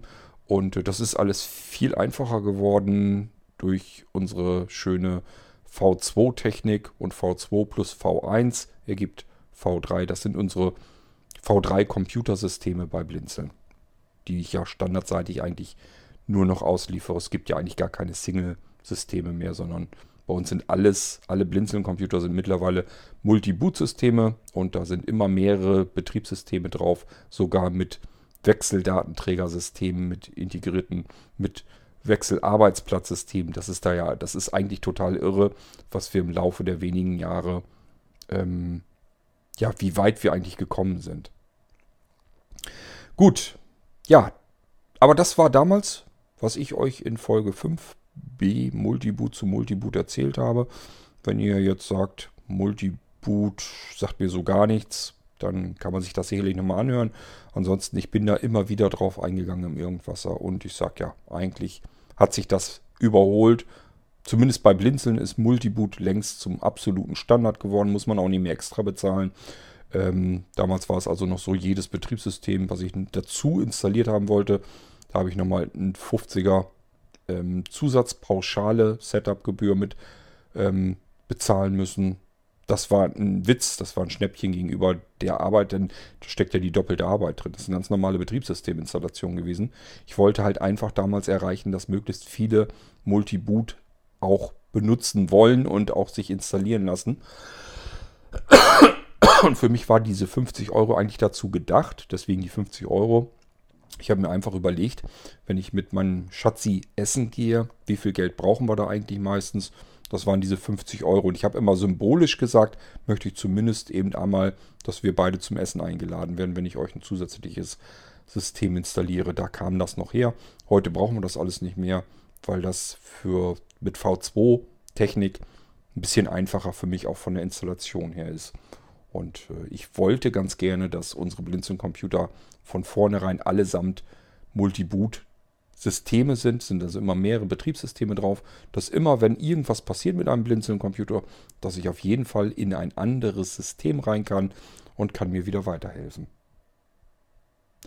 Das war 5b, die dauert eine Stunde und fünf oder sechs Minuten. Ähm, ja, und damit haben wir die auch schon ab, abgefrühstückt. Ich gucke mal eben. Ist auch 14. Dezember, genauso wie die nächste Folge, zu der wir kommen. Da hat Sebastian also mal richtig den Feed nachgeholt und wohl versucht, möglichst viele Episoden alle da wieder reinzudrücken, die es schon gab. Wir sind auf Episode 6 und es handelt sich hier um die 6a. Und A steht für Anwendung oder App. Das heißt, ich zeige oder stelle euch irgendwie ein Programm vor. Ich arbeite in solch einer Episode mit einem Programm, was ich euch dann zeige. Die A-Folgen mache ich mittlerweile oder habe ich damals schon eigentlich gar nicht mehr so wahnsinnig gerne gemacht, denn ich, wenn ihr euch zurückerinnert, ich habe die zuvor ja fast nur gemacht. Wenn ich so an Tuxup oder so denke, da habe ich euch ständig Apps gezeigt. Programme, die ihr am Smartphone benutzen könnt. Die waren auch sehr beliebt. Das ist überhaupt der Grund, warum ich sie überhaupt ab und zu mit in den Irgendwasser nehme, dass ich euch mal wieder was zeige, weil ich natürlich weiß, dass viele von euch diese A-Folgen gerne mochten früher. Ich mag sie nicht, weil ähm, zum einen es oft so ist, wenn ich euch heute eine App zeige, dann stehen die Chancen gar nicht so schlecht, dass es diese App in drei oder vier Jahren gar nicht mehr gibt. Also das ist immer so ein, so ein temporäres Zeugs irgendwie immer nur. Ähm, und selbst wenn nicht, dann hat sich diese App durch ihre vielen Updates so stark verändert, dass ihr euch eine alte Folge anhört, wo ich euch eine App vorstelle und dann sagt, ja, die installiere ich mir mal. Dann kann ich das auch so benutzen und müsst feststellen, entweder sie ist komplett anders, funktioniert vielleicht gar nicht mehr mit den Hilfsmitteln, die ihr normalerweise benutzt, obwohl das damals alles kein Problem war. Oder aber es gibt sie einfach gar nicht mehr. Das ist also eine sehr temporäre Geschichte. Und ähm, ich muss euch auch sagen, das, was bei mir am Anfang so ganz stark war, eben, ich glaube, das geht jedem so, der sich ein neues Smartphone irgendwie kauft, der ist völlig fasziniert, was es an Apps gibt, mit denen er sein Gerät, was er in der Hand hält, plötzlich irrsinnig aufbohren kann. Wo er wirklich sagen kann, da kann man jetzt ganz viele tolle Sachen mitmachen. Ähm, ich muss mir nur eine App installieren. Für jeden Mist gibt es irgendwie eine App. Und Mist heißt nicht nur irgendwie negativ, sondern für alles Interessante gibt es auch irgendwie eine App. Das habe ich auch so damals wahrgenommen und habe wie ein geistesgestörter Apps installiert. Ähm, ich habe also wirklich im Laufe der Zeit allein nur mit meinem iPhone sicherlich mehrere tausend Apps ausprobiert, installiert, ähm, da war nicht alles natürlich gut dabei, aber ich habe auch irrsinnig viel Geld für Apps ausgegeben. Und das hat, irgendwann hat das aufgehört. Da hatte ich dann für alles, was ich so benutzte und bedienen wollte, dafür habe ich die Apps ja gehabt, die ich dann benutzen wollte. Und habe auch gemerkt, dass vieles natürlich auch Spielerei einfach war, was in dem Moment, wo man es ausprobiert, total interessant und spannend ist, was man dann aber im Alltag überhaupt nicht mehr benutzt. Und so habe ich heute immer noch mein Smartphone vollgestopft mit Apps, sind etliche hundert Apps drauf. Und das, was man dann benutzt, das ist bei mir wahrscheinlich nicht ganz viel anders als bei euch auch. Das sind dann im Endeffekt vielleicht irgendwie so, wenn es hinkommt, wenn es hochkommt, vielleicht 20 Programme, also 20 Apps. Mehr sind es wahrscheinlich nicht. Wenn ich hier jetzt durchswitche durch die zuletzt geöffneten Apps, das werden immer so ungefähr dieselben sein. Das ist bei mir nicht anders als bei euch auch, nur mein Smartphone ist unübersichtlich voll mit irgendwelchen Apps zugenonnert, die ich alle gar nicht mehr benutze. Ja, ich habe damals euch aber noch Apps vorstellen wollen und wenn ich, wenn es mir im Kopf kommt, stelle ich auch heute noch Apps vor. So ist es nun nicht. Bloß das ist deutlich drastisch zurückgegangen, weil mein Interesse an Apps ist deutlich zurückgegangen. Ich benutze heute Smartphones irgendwie anders als früher. Ähm, und äh, auch darüber zu podcasten ist mir einfach sehr langweilig geworden. So, damals habe ich euch in der 6a Speed Test vorgestellt. Immerhin eine App, die ich bis heute hin sehr gerne benutze, auch sehr oft benutze. Damit kann man messen und sehr anschaulich bekommt man das dargestellt, wie schnell der Internet, die Internetanbindung ist mit seinem Smartphone. Also wenn ihr zu Hause in eurem WLAN seid, dann seht ihr darin in Speedtest in der App, wie schnell euer äh, Internet, euer DSL-Anschluss beispielsweise ist. Und wenn ihr unterwegs seid, da würde ich euch allerdings empfehlen, macht das nicht zu oft, ähm, könnt ihr sehen, wie schnell ist an hier an diesem Platz meine LTE-Verbindung beispielsweise, wenn ihr LTE benutzt. Warum soll man das im Mobilfunk nicht so oft tun? Ja, weil sich das richtig dick fett auf euren Traffic auswirkt. Da werden mal eben je nachdem wie schnell das ist, das wird ganz schnell festgestellt und dementsprechend werden entsprechend große Dateien hin und her geschubst, um das vernünftig messen zu können. Da kann mit einem, mit einem Mal messen, können mehrere hundert Megabyte durchgefeuert werden. Und wenn ihr jetzt irgendwie einen Tarif habt, einen Mobilfunktarif, der vielleicht nur 500 Megabyte oder ein Terra, ein Terra, ein Gigabyte hat, dann habt ihr davon einen riesengroßen Haufen nur zum eben mal einmal testen, wie schnell ist mein Internet hier, rausgeschmissen. Das ist dann futsch. Für nichts und wieder nichts. Da werden nur, da wird nur Datenmüll hin und her geschickt, um zu gucken, wie schnell kann der hin und her geschickt werden. Zu Hause im WLAN kein Problem. Unterwegs würde ich das an eurer Stelle nur machen, wenn ihr eine Daten-Flatrate habt, eine echte, nicht diese, die gedrosselt wird, die hat ja jeder, sondern wirklich ungedrosseltes Datenvolumen. Wenn ihr das habt, dann spielt es keine Rolle und könnt ihr testen, so viel wie ihr lustig seid, bis euer Provider sagt, das ist mir aber zu viel. Ähm, oder aber, äh, ja, wenn ihr viel Datenvolumen habt und merkt, das brauche ich alles gar nicht, dann könnt ihr natürlich auch ab und zu mal so einen Test laufen lassen. Den Speedtest habe ich euch vorgestellt und das ging nur rund 20 Minuten, 1938. Ähm, ja, ist ja auch nicht viel, was man da vorstellen kann. Da kann man ja eigentlich nur zeigen, wo du hintippen musst, damit die Verbindung gemessen wird. Und dann kannst du in die Statistiken nochmal gucken. Da steht dann das Datum und die Uhrzeit drin, wann du die verschiedenen Tests gemacht hast, sodass du auch über einen längeren Zeitraum dieselbe Verbindung beispielsweise immer mal wieder überprüfen kannst und kannst dir anschauen, wie sie sich entwickelt hat im Laufe der Zeit. Folge 7 im Irgendwasser 7a, also auch hier wieder eine Anwendung, eine App gezeigt. Ja, und hier habe ich mir auch etwas über 20 Minuten Zeit gelassen, 23 Minuten und irgendwas, paar zerquetschte. Und da habe ich euch gezeigt Audio Archery bin mir nicht mehr ganz sicher. Ich glaube, das war das Bogenschießen. Doch, das steht zum Glück auch in den ersten Zeilen in der Beschreibung drin. Das ist Bogenschießen für Blinde. Das heißt, ich habe irgendwie ein Ziel, muss auf dem Bildschirm den Bogen spannen und lasse dann den Bogen los. Der Pfeil wird abgeschossen und muss dann irgendwie so hinkommen, dass das rein von der Geräuschkulisse hin direkt das Ziel trifft. Und äh, das Ziel, das ist wie so eine Zielscheibe. Das heißt, ich habe bestimmte Ringe und diese Ringe haben, je nachdem, ob ich die Mitte getroffen habe oder weiter am Rand, unterschiedliche Punkte. Die werden addiert und so wird dann versucht, dass ich ähm, mich von Level zu Level, von Schwierigkeitsgrad zu Schwierigkeitsgrad hinhangel. Ja, habe ich noch in, in, Erinnerung, hat eigentlich Spaß gemacht, aber ich bin halt wirklich kein Spieler. Das ist auch der Grund, warum ich so selten Spiele vorstelle. Ähm, ich bin wirklich einer, der eigentlich mehr produziert und anwendet. Also es ist ganz, ganz selten, dass ich einen Computer oder ein Smartphone wirklich rein nur weg zum, zum Spielen, zum Zeitvertreiben benutze, sondern ich muss eigentlich immer irgendwas haben, was ich damit mache, was ich damit produziere. Sei es nun sowas wie hier jetzt gerade, dass ich einen Podcast aufzeichne. Ähm, für mich gehört auch dazu, auch wenn ich mit WhatsApp mit Menschen zum Beispiel quatsche, dann ist das ja meistens immer irgendetwas, was zu irgendeiner Organisation dient oder wo ich irgendwie euch was weiterhelfen soll oder so.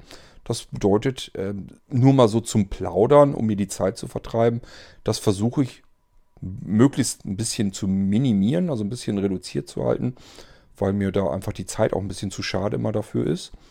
Äh, weil ich ja nun einen straffen Tageszeitplan immer habe. Ich muss mir meine Zeit ein bisschen einteilen, einteilen und dieses typische, ich vertreibe mir die Zeit, das kann ich ehrlich gesagt überhaupt nicht gebrauchen. Ich brauche eigentlich jedes bisschen Zeit, was ich frei und zur Verfügung habe, damit ich da was Sinnvolles mit anfangen kann. So. Aber ist ganz klar, wenn mir was in die Finger fällt, äh, was ich euch zeigen kann an Apps, wo ich sage, ach, das ist ja mal ganz nett, kann ich mal vorstellen, dann mache ich das ja ab und zu. Und hier in der siebten Folge war es eben so, dass ich euch das Spiel äh, Audio Archery ähm, vorgestellt habe, also Bogenschützen, äh, Bogenschießen sozusagen für Blinde. Kann sich jeder natürlich, wenn ihr sehen seid, auch vorsetzen. Ihr werdet merken, dass nicht mehr als ein schwarzer Bildschirm für euch. Ich weiß gar nicht mehr, ob es überhaupt schwarz war. Und ihr könnt Bogenschießen ohne ähm, Pfeil und Zielscheibe und so weiter sehen zu können. Ihr müsst rein nach Gehör arbeiten. Bei Audiospielen ist es eigentlich immer so, dass ich euch sagen muss, setzt euch Kopfhörer auf, denn oftmals braucht man dreidimensionalen Klang. Den kann man natürlich von so einem Smartphone-Lautsprecher nicht erwarten. Und äh, das bekommt ihr nur, wenn ihr Kopfhörer aufsetzt. Das ist auch bei äh, Audio Archery so, dass ihr euch einen Kopfhörer aufsetzen solltet, damit ihr hören könnt, wo bin ich jetzt mit meinem Pfeil und Bogen ungefähr zugange, wo befindet sich die Zielscheibe, wann muss ich im richtigen Moment den Bogen loslassen, damit der Pfeil losgeschossen wird, damit er richtig ankommt. Wir gehen in die nächste Folge und das ist wieder eine B-Folge, wenn ich sie richtig sehe. Und das ist natürlich dann die Folge 8, 8b. Und da habe ich euch das HODD-Laufwerk gezeigt. Das ist ein Laufwerk, gibt es immer noch bei Blinzeln über all die Jahre und es hat nichts an seiner Innovation und an, an seinem tollen Einsatzgebiet ähm, ja, auf der Strecke liegen lassen.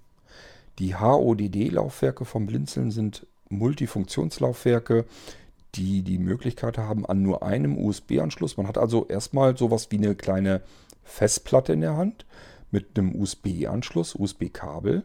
Schließt man an und siehe da, tatsächlich, ich bekomme auch eine oder gleich mehrere Festplatten in oder an meinem Computer angezeigt im Windows Explorer. Ich habe also erstmal eine ganz normale externe Festplatte gekauft. Boah, nichts Aufregendes. Mittlerweile, wenn man bedenkt, man kann so ein Multi-HODD, mittlerweile heißen die Multi-HODD, weil man da noch viel mehr verschiedene Dinge tun kann. Und da können eben auch schon V2-Systeme drauf sein, also auch hier wieder Betriebssysteme. Ich kann also von meinem Multi-HODD den Computer starten in ein normales Windows-System. Und das auch in normale, mehrere Windows-Systeme, genauer gesagt, in so viele Windows-Systeme, wie ich das machen möchte.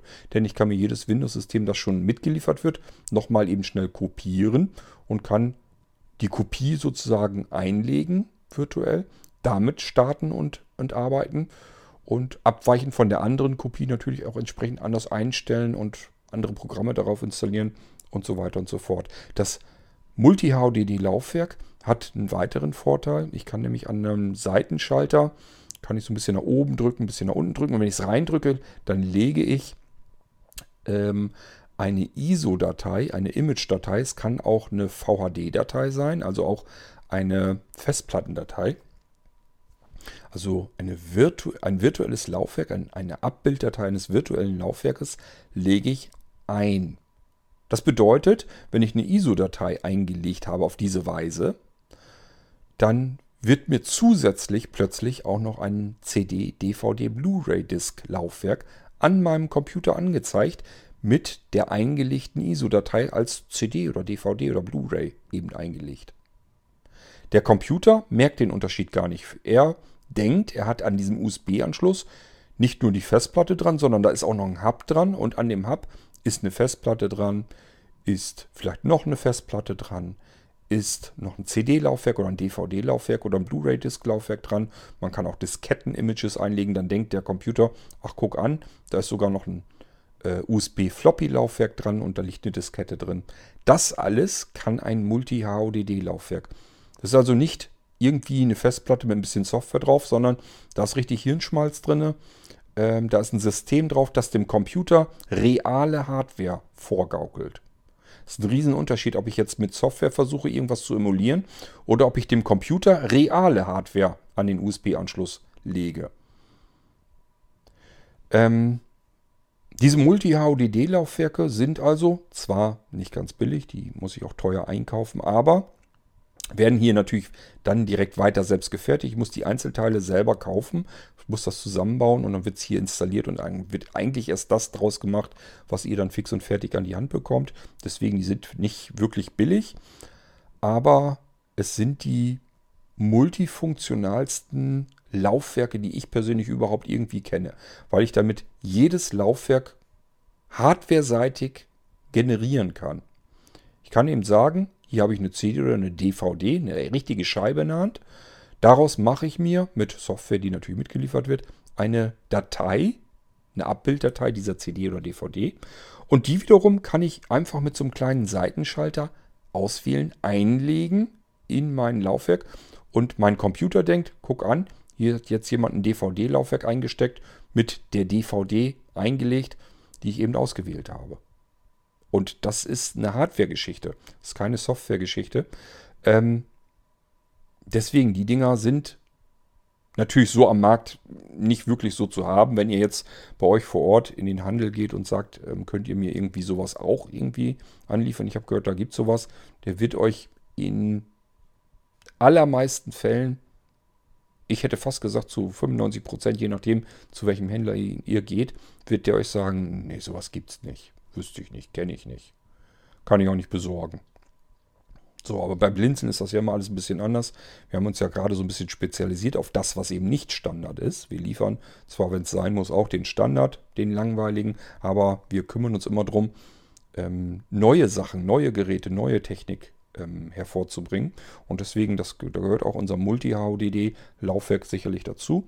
Und das zeige ich und stelle ich euch vor in der Folge 8 und die ist natürlich eine B-Folge, weil das Multi-HDD-Laufwerk eben eine Eigenentwicklung von Blinzeln ist. B steht für Blinzeln in der Episodenfolge. So, ähm, ich gucke noch mal eben. Ja, anderthalb Stunden kann ich euch von dem HODD-Laufwerk berichten. Und das ist noch nicht mal mit den V2-Systemen und so weiter. Da gab es damals alles noch nicht. Damals gab es nur ein HODD-Laufwerk. Damit konnte man aber auch schon unterschiedlichste Einsatzgebiete haben. Und ähm, wenn euch sowas interessiert, das ist eigentlich fast Raketentechnik, dann könnt ihr euch die Folge gerne anhören. Ist halt ein Laufwerk, was am Computer zu plötzlich den unterschiedlichsten Laufwerken wird. Gut, ähm, wir gehen in die nächste Episode. Das ist, denke ich mal, für heute dann die letzte. Wir fangen dann immer mit einer Einser wieder an, also 10, 20, 30, ich denke mal immer so 10 Folgen sind es dann ja nicht, sind ja nur 9, aber ich glaube, da kommen wir am besten mit klar. Und das ist dann die 9f, ist also eine Fragenfolge. Ähm und ich habe sie wohl offensichtlich nur Fragen und Antworten genannt. Das ist natürlich richtig clever. Soweit wie ich das hier gesehen habe, schreibe ich, hier sind wieder viele tolle E-Mails eingegangen. Das heißt, ja, werden wahrscheinlich die unterschiedlichsten Themen auch zusammengekommen sein. Ich kann mich an damalige Folgen noch erinnern, dass ähm, manche von euch gesagt haben, da sind jetzt ja alle möglichen Fragen und alle möglichen Antworten drin. Mich interessiert aber ja nicht jedes Thema. Kannst du da irgendwie nicht was machen, damit man zum einen vielleicht vorangestellt mal eben zuhören kann, welche Fragen werden hier überhaupt beantwortet? Da habe ich gleich gesagt, das möchte ich eigentlich nicht anfangen. Das würde nämlich bedeuten, ich müsste mir jede eurer Fragen erst einmal anhören, dann überlegen, was ich dazu antworten will. Erst dann weiß ich, was passiert in dieser Episode und das könnte ich euch dann zu Anfang erzählen. Das wäre mir alles viel zu viel Arbeit. Ich höre mir tatsächlich oder lese mir eure Fragen erst dann durch, wenn ich sie live direkt in der Episode dann auch gleich schon beantworten will, damit ich möglichst wenig Zeit vertan habe. Ähm, deswegen habe ich gesagt, das geht so eigentlich nicht. Das würde bedeuten, ich hätte zu viel verplemperte Zeit am Anfang der Episode und das kann ich mir eigentlich nicht erlauben. In der Zeit hätte ich längst zwei, drei neue Folgen machen können. Ähm, dann hat man gesagt, ja gut, kannst du denn nicht irgendwie was anderes machen, dass ich schneller sozusagen von Frage zu Frage hopsen kann? Ich weiß, es gibt natürlich die Möglichkeit, Lesezeichen zu hinterlegen in einer Episode. Wenn man das macht, das kann man über, über den Feed dann auch noch mitmachen ähm, dass ihr sozusagen in vernünftigen Podcast-Playern, in Programmen, mit denen ihr die Podcasts hört, sozusagen in die Themen reingehen könnt. Könnt ihr direkt antippen. Das wäre natürlich das komfortabelste. Ist auch wieder die gleiche Geschichte. Macht viel zu viel Arbeit, hat also keinen Zweck. Brauche ich mich gar nicht drum zu kümmern. Ich gucke zwischendurch immer, ob die Aufnahme noch okay ist oder bei mir wieder sagt, Batterie fast leer. Da muss ich nämlich zusehen, dass ich zum Schluss komme. Ist aber nicht schlimm, wir sind ja eh bei der letzten Folge, die wir uns rückblickend angucken wollen. Ähm, hier ist es also wirklich so, ich gehe wohl offensichtlich auf verschiedenste Fragen ein und damit man den Unterschied vielleicht trotzdem hinkriegt, habe ich gesagt, das Einzige, was ich euch anbieten kann, ich hau da Trenner rein, also kleine Sounds, Soundschnipsel, ähm, sodass ihr eventuell, wenn ihr schnell vorspult, dann hört ihr diese Trenner zumindest. Und dann wisst ihr, okay, hier fängt ein neues Thema an, da höre ich mal kurz rein. Ja, interessiert mich nicht so. Wieder schnell vorlaufen bis zum nächsten Thema. Da hört ihr wieder den Trenner, den, den Sound, die Melodie. Alles klar, wieder auf Play und dann wieder reinhören. Okay, das Thema interessiert mich jetzt mehr. Könnt ihr das wieder hören und so weiter und so fort. Das ist das, was ich zumindest mit vertretbarem Aufwand hinbekommen habe. Deswegen habt ihr das äh, in den Fragen und Antworten folgen, dass ich die Fragen und meine Antwort immer von der nächsten Frage und Antwort äh, mit einem kleinen Soundtrenner abtrenne. Das ist dazu da, damit diejenigen, die mit Suchlauf arbeiten, wenigstens sich schnell von Thema zu Thema hangeln können. Denn, und das haben wir in dieser Folge auch in der neunten, da kann ganz schnell mal ein bisschen was zusammenkommen. Hier habe ich äh, fast anderthalb Stunden auf eure Fragen geantwortet. 1,26. Und ähm, ja, anderthalb Stunden mit ganz vielen verschiedenen Themen ist schon nicht so einfach, wenn einen da vielleicht nur die Hälfte der Themen interessieren würde. Äh, wir müssen es aber so hinnehmen, wie es ist, damit ich das hier irgendwie noch handeln kann. Die Folge kam in den Blinzeln-Feed am 15. Dezember. Also in der Zeit war hier richtig was los. 13., 14., 15. Dezember kamen ganz viele Folgen. Auf einmal. Übrigens zu diesen Episodenlängen, das ist auch immer wieder mal so angemerkt worden, es gibt durchaus, und das sind auch nicht wenige, es gibt durchaus viele Menschen, die sagen, da habe ich keine Zeit für. Ich kann mir nicht jeden Tag irgendwie Podcasts anhören, die eine Stunde oder anderthalb Stunden oder zwei Stunden lang gehen. Ähm und ich habe auch immer wieder darüber nachgedacht, kann man das denn irgendwie anders machen? Soll ich mich wirklich versuchen, kürzer zu fassen? Aber da muss ich wieder künstlich sozusagen in mich selbst eingreifen, muss wieder darüber nachdenken, was erzählst du, was erzählst du nicht, was lässt du weg, ähm, wo kannst du vielleicht mal ein bisschen kürzer was erzählen, kannst das vielleicht ein bisschen straffen. Ich sag ja, ich gehe hier im Irgendwas in so eine Art Plätschermodus. Das heißt, alles, was bei mir durch den Kopf geht, geht ungefiltert ins Mikrofon rein, zu euch in die Ohren. Und da ist nicht irgendwie Zeit, dass ich mir ständig überlegen kann, kannst du jetzt das, was du erzählen willst, vielleicht kürzer ausdrücken. Ich kann mich nicht um die Ausdrucksweise dann noch kümmern. Oder ob ich irgendwelche Informationen genauso gut weglassen kann. Genauso gibt es natürlich immer wieder Gedankensprünge, wenn es so äh, funktioniert. Könnt ihr selber ja auch probieren erzählt mal, brabbelt einfach über irgendein Thema was durch. Dann werdet ihr feststellen, dass ihr, dadurch, dass ihr im Erzählen seid, fallen euch weitere Sachen ein, die zum Thema so ein bisschen dazu passen können, weil ihr Verknüpfungen in eurem Hirn habt zu anderen Geschichten wieder. Und dann kann man sich überlegen, jetzt geht mir das gerade durch den Kopf und ich habe euch gerade eben versucht zu erklären, dass das mehr oder weniger ungefiltert übers Hirn, durch den Mund, durch das Mikrofon zu euch in die Ohren kommt. Und das ist auch der Grund, warum ich oftmals springe und in Seitenschauplätze noch reingehe. Weil da einfach irgendwelche anderen Geschichten mit verknüpft sind, wo ich mir sage, ja, passt ja auch thematisch. Kann ich an der Stelle auch mal eben schnell erzählen. Das ist eben das Format Irgendwasser. Da kann ich euch nicht bei helfen. Wenn ihr sagt, ihr seid das gar nicht mehr gewohnt, euch eine Stunde lang ähm, hinzusetzen und jemandem zuzuhören, der am Quatschen ist, dann ist irgendwas nun wahrscheinlich das schlechteste Podcast-Format, was ich mir für euch, für euren, eure Art des Hörens überhaupt vorstellen kann. Dann würde ich sagen, dann ist das kein Podcast für euch. Geht dann nicht. Es gibt genug Podcasts da draußen, die zehn Minuten gehen oder eine Viertelstunde und sich kurz fassen. Nur ganz kurz wieder über Schlagzeilen berichten. Da habe ich gar keine Lust zu. Ich möchte euch erzählen. Und erst wenn ich das Gefühl habe, alles ist erzählt, was ich zu euch, was ich euch erzählen wollte, es fließt quasi im Hirn jetzt nichts mehr nach. Das Thema scheint jetzt ausgelutscht zu sein. Dann erst sage ich, okay, ich glaube, es ist jetzt alles erzählt.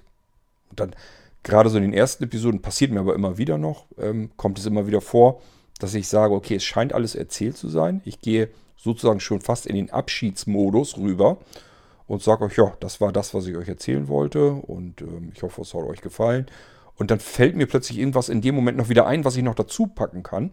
Ja, dann packe ich das natürlich noch wieder dazu. Und dadurch kommt das auch wieder zustande, dass ich euch fast schon verabschiedet habe oder verabschieden will.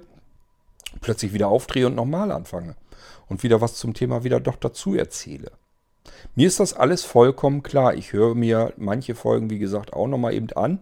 Und da fällt mir das natürlich genauso auf. Ich kann euch nur erzählen, warum es ist, wie es ist. Ich mag aber daran nichts verändern, weil das immer bedeuten würde, ich müsste irgendwie versuchen, künstlich mich ähm, abzufangen. Und da habe ich keine Lust zu, das ist mir viel zu anstrengend.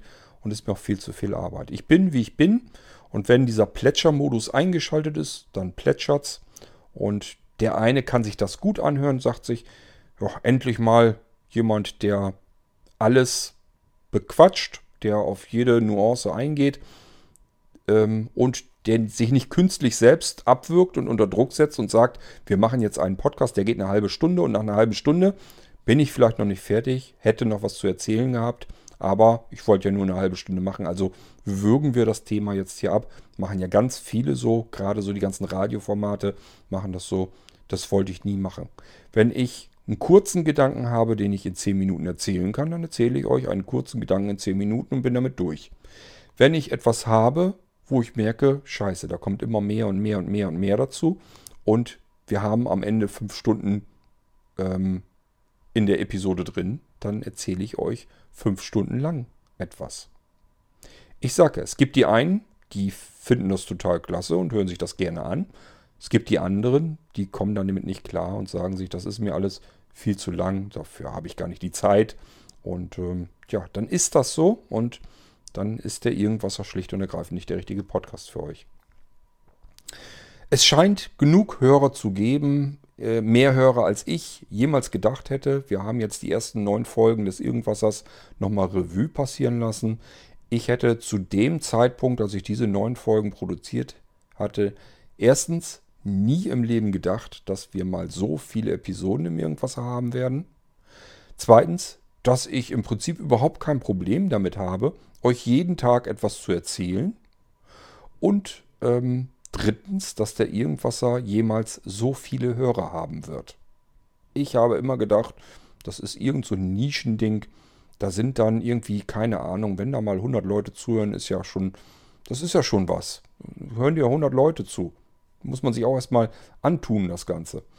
Ähm, dass es mal über 2000 sein würden, das äh, hätte ich persönlich nie und nimmer für möglich gehalten. Und ähm, ja, wollen wir mal schauen, wenn ich diese Episode hier Revue passieren lasse, wie ich die alten, die ersten Episoden Revue passieren lasse. Dann wollen wir mal gucken, ob es bis dahin vielleicht sogar noch mehr Abonnenten geworden sind. Das weiß ich gar nicht. Äh, ehrlich gesagt, es ist jetzt auch nicht für mich wirklich ein Ziel oder so. Für mich ist das relativ uninteressant. Vielleicht ist das sogar, bewirkt das sogar das Gegenteil von dem. Dann bekomme ich nämlich eventuell irgendwann ja auch technische Schwierigkeiten. Ich habe euch das alles ja schon mal erzählt. Ähm, muss ja nicht sein. Ich klappe mein iPhone zu wir haben die ersten neun Folgen des Irgendwassers einfach mal zurückblickend und uns angesehen. Und ähm, ich bin mir ziemlich sicher, ja klar, wir haben schon wieder weit, weit über eine Stunde raus. Auch damit kann man mal eben anderthalb Stunden vollkriegen, indem man sich einfach nur die ersten neun Folgen nochmal durchs Hirn geistern lässt. Das ist das, was ich mit euch hier machen wollte. Das war eine R-Folge, nicht in dem Fall für Retro, obwohl man das auch nehmen könnte, sondern für Rückblick. Rückblick auf den Irgendwasser, auf seine Entstehung, auf die ersten neun Folgen. Wenn es euch gefallen hat, lasst es mich ruhig vielleicht mal wissen. Dann weiß ich wissen, ob es sich lohnt, die nächsten Folgen in der gleichen Machart auch durchzudenken. Oder ob das mehr oder weniger eigentlich nur so Lückenfüller ist.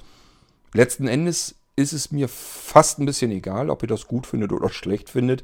Ich werde es wahrscheinlich trotzdem so weitermachen, weil es für mich auch mal wieder ganz interessant ist, mir einfach Gedanken zu machen, wie bist du damals eigentlich angefangen? Was hast du schon für Episoden gemacht? Was hast du da erzählt? Hat das heute eigentlich alles noch so Gültigkeit, was du damals erzählt hast? Oder hat sich da irgendwas verändert und getan? Und das ist für mich so ein bisschen das Interessante und für euch eventuell ja auch. Und zumindest bekommt ihr nochmal eine grobe Übersicht, was gab es damals eigentlich? Vielleicht schlummert da irgendwo noch eine uralte Episode, wo ihr euch sagt, ach, das klingt ja interessant, die suche ich mir nochmal raus und höre sie mir nochmal an. Das war's für dieses Mal im Irgendwasser. Wir haben mal in den Rückspiegel geguckt, sind ganz an den Anfang, an die Quelle des Irgendwassers gegangen. Ich hoffe, es hat euch gefallen und ihr seid auch nächstes Mal wieder mit dabei. Wir hören uns hoffentlich und bestimmt bald wieder. Bis dahin macht's gut. Tschüss, sagt euer König Kurt.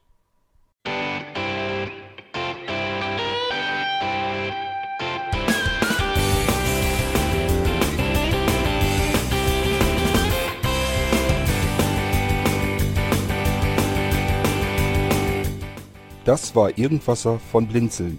Wenn du uns kontaktieren möchtest, dann kannst du das gerne tun per E-Mail an podcast.blinzeln.org oder über unser Kontaktformular www.blinzeln.org. Blinzeln schreibt man in unserem Fall immer mit einem D in der Mitte. Wenn du möchtest, kannst du uns sehr gerne auch einen Audiobeitrag auf unseren Podcast Anrufbeantworter sprechen. Der hat in Deutschland die Telefonnummer 05165 439 461. Und wenn du uns aus dem Ausland anrufen möchtest, dann ersetze einfach die erste 0 gegen die 0049 für Deutschland. Wir bedanken uns für dein Interesse und freuen uns schon darauf, wenn du auch beim nächsten Mal wieder mit dabei bist.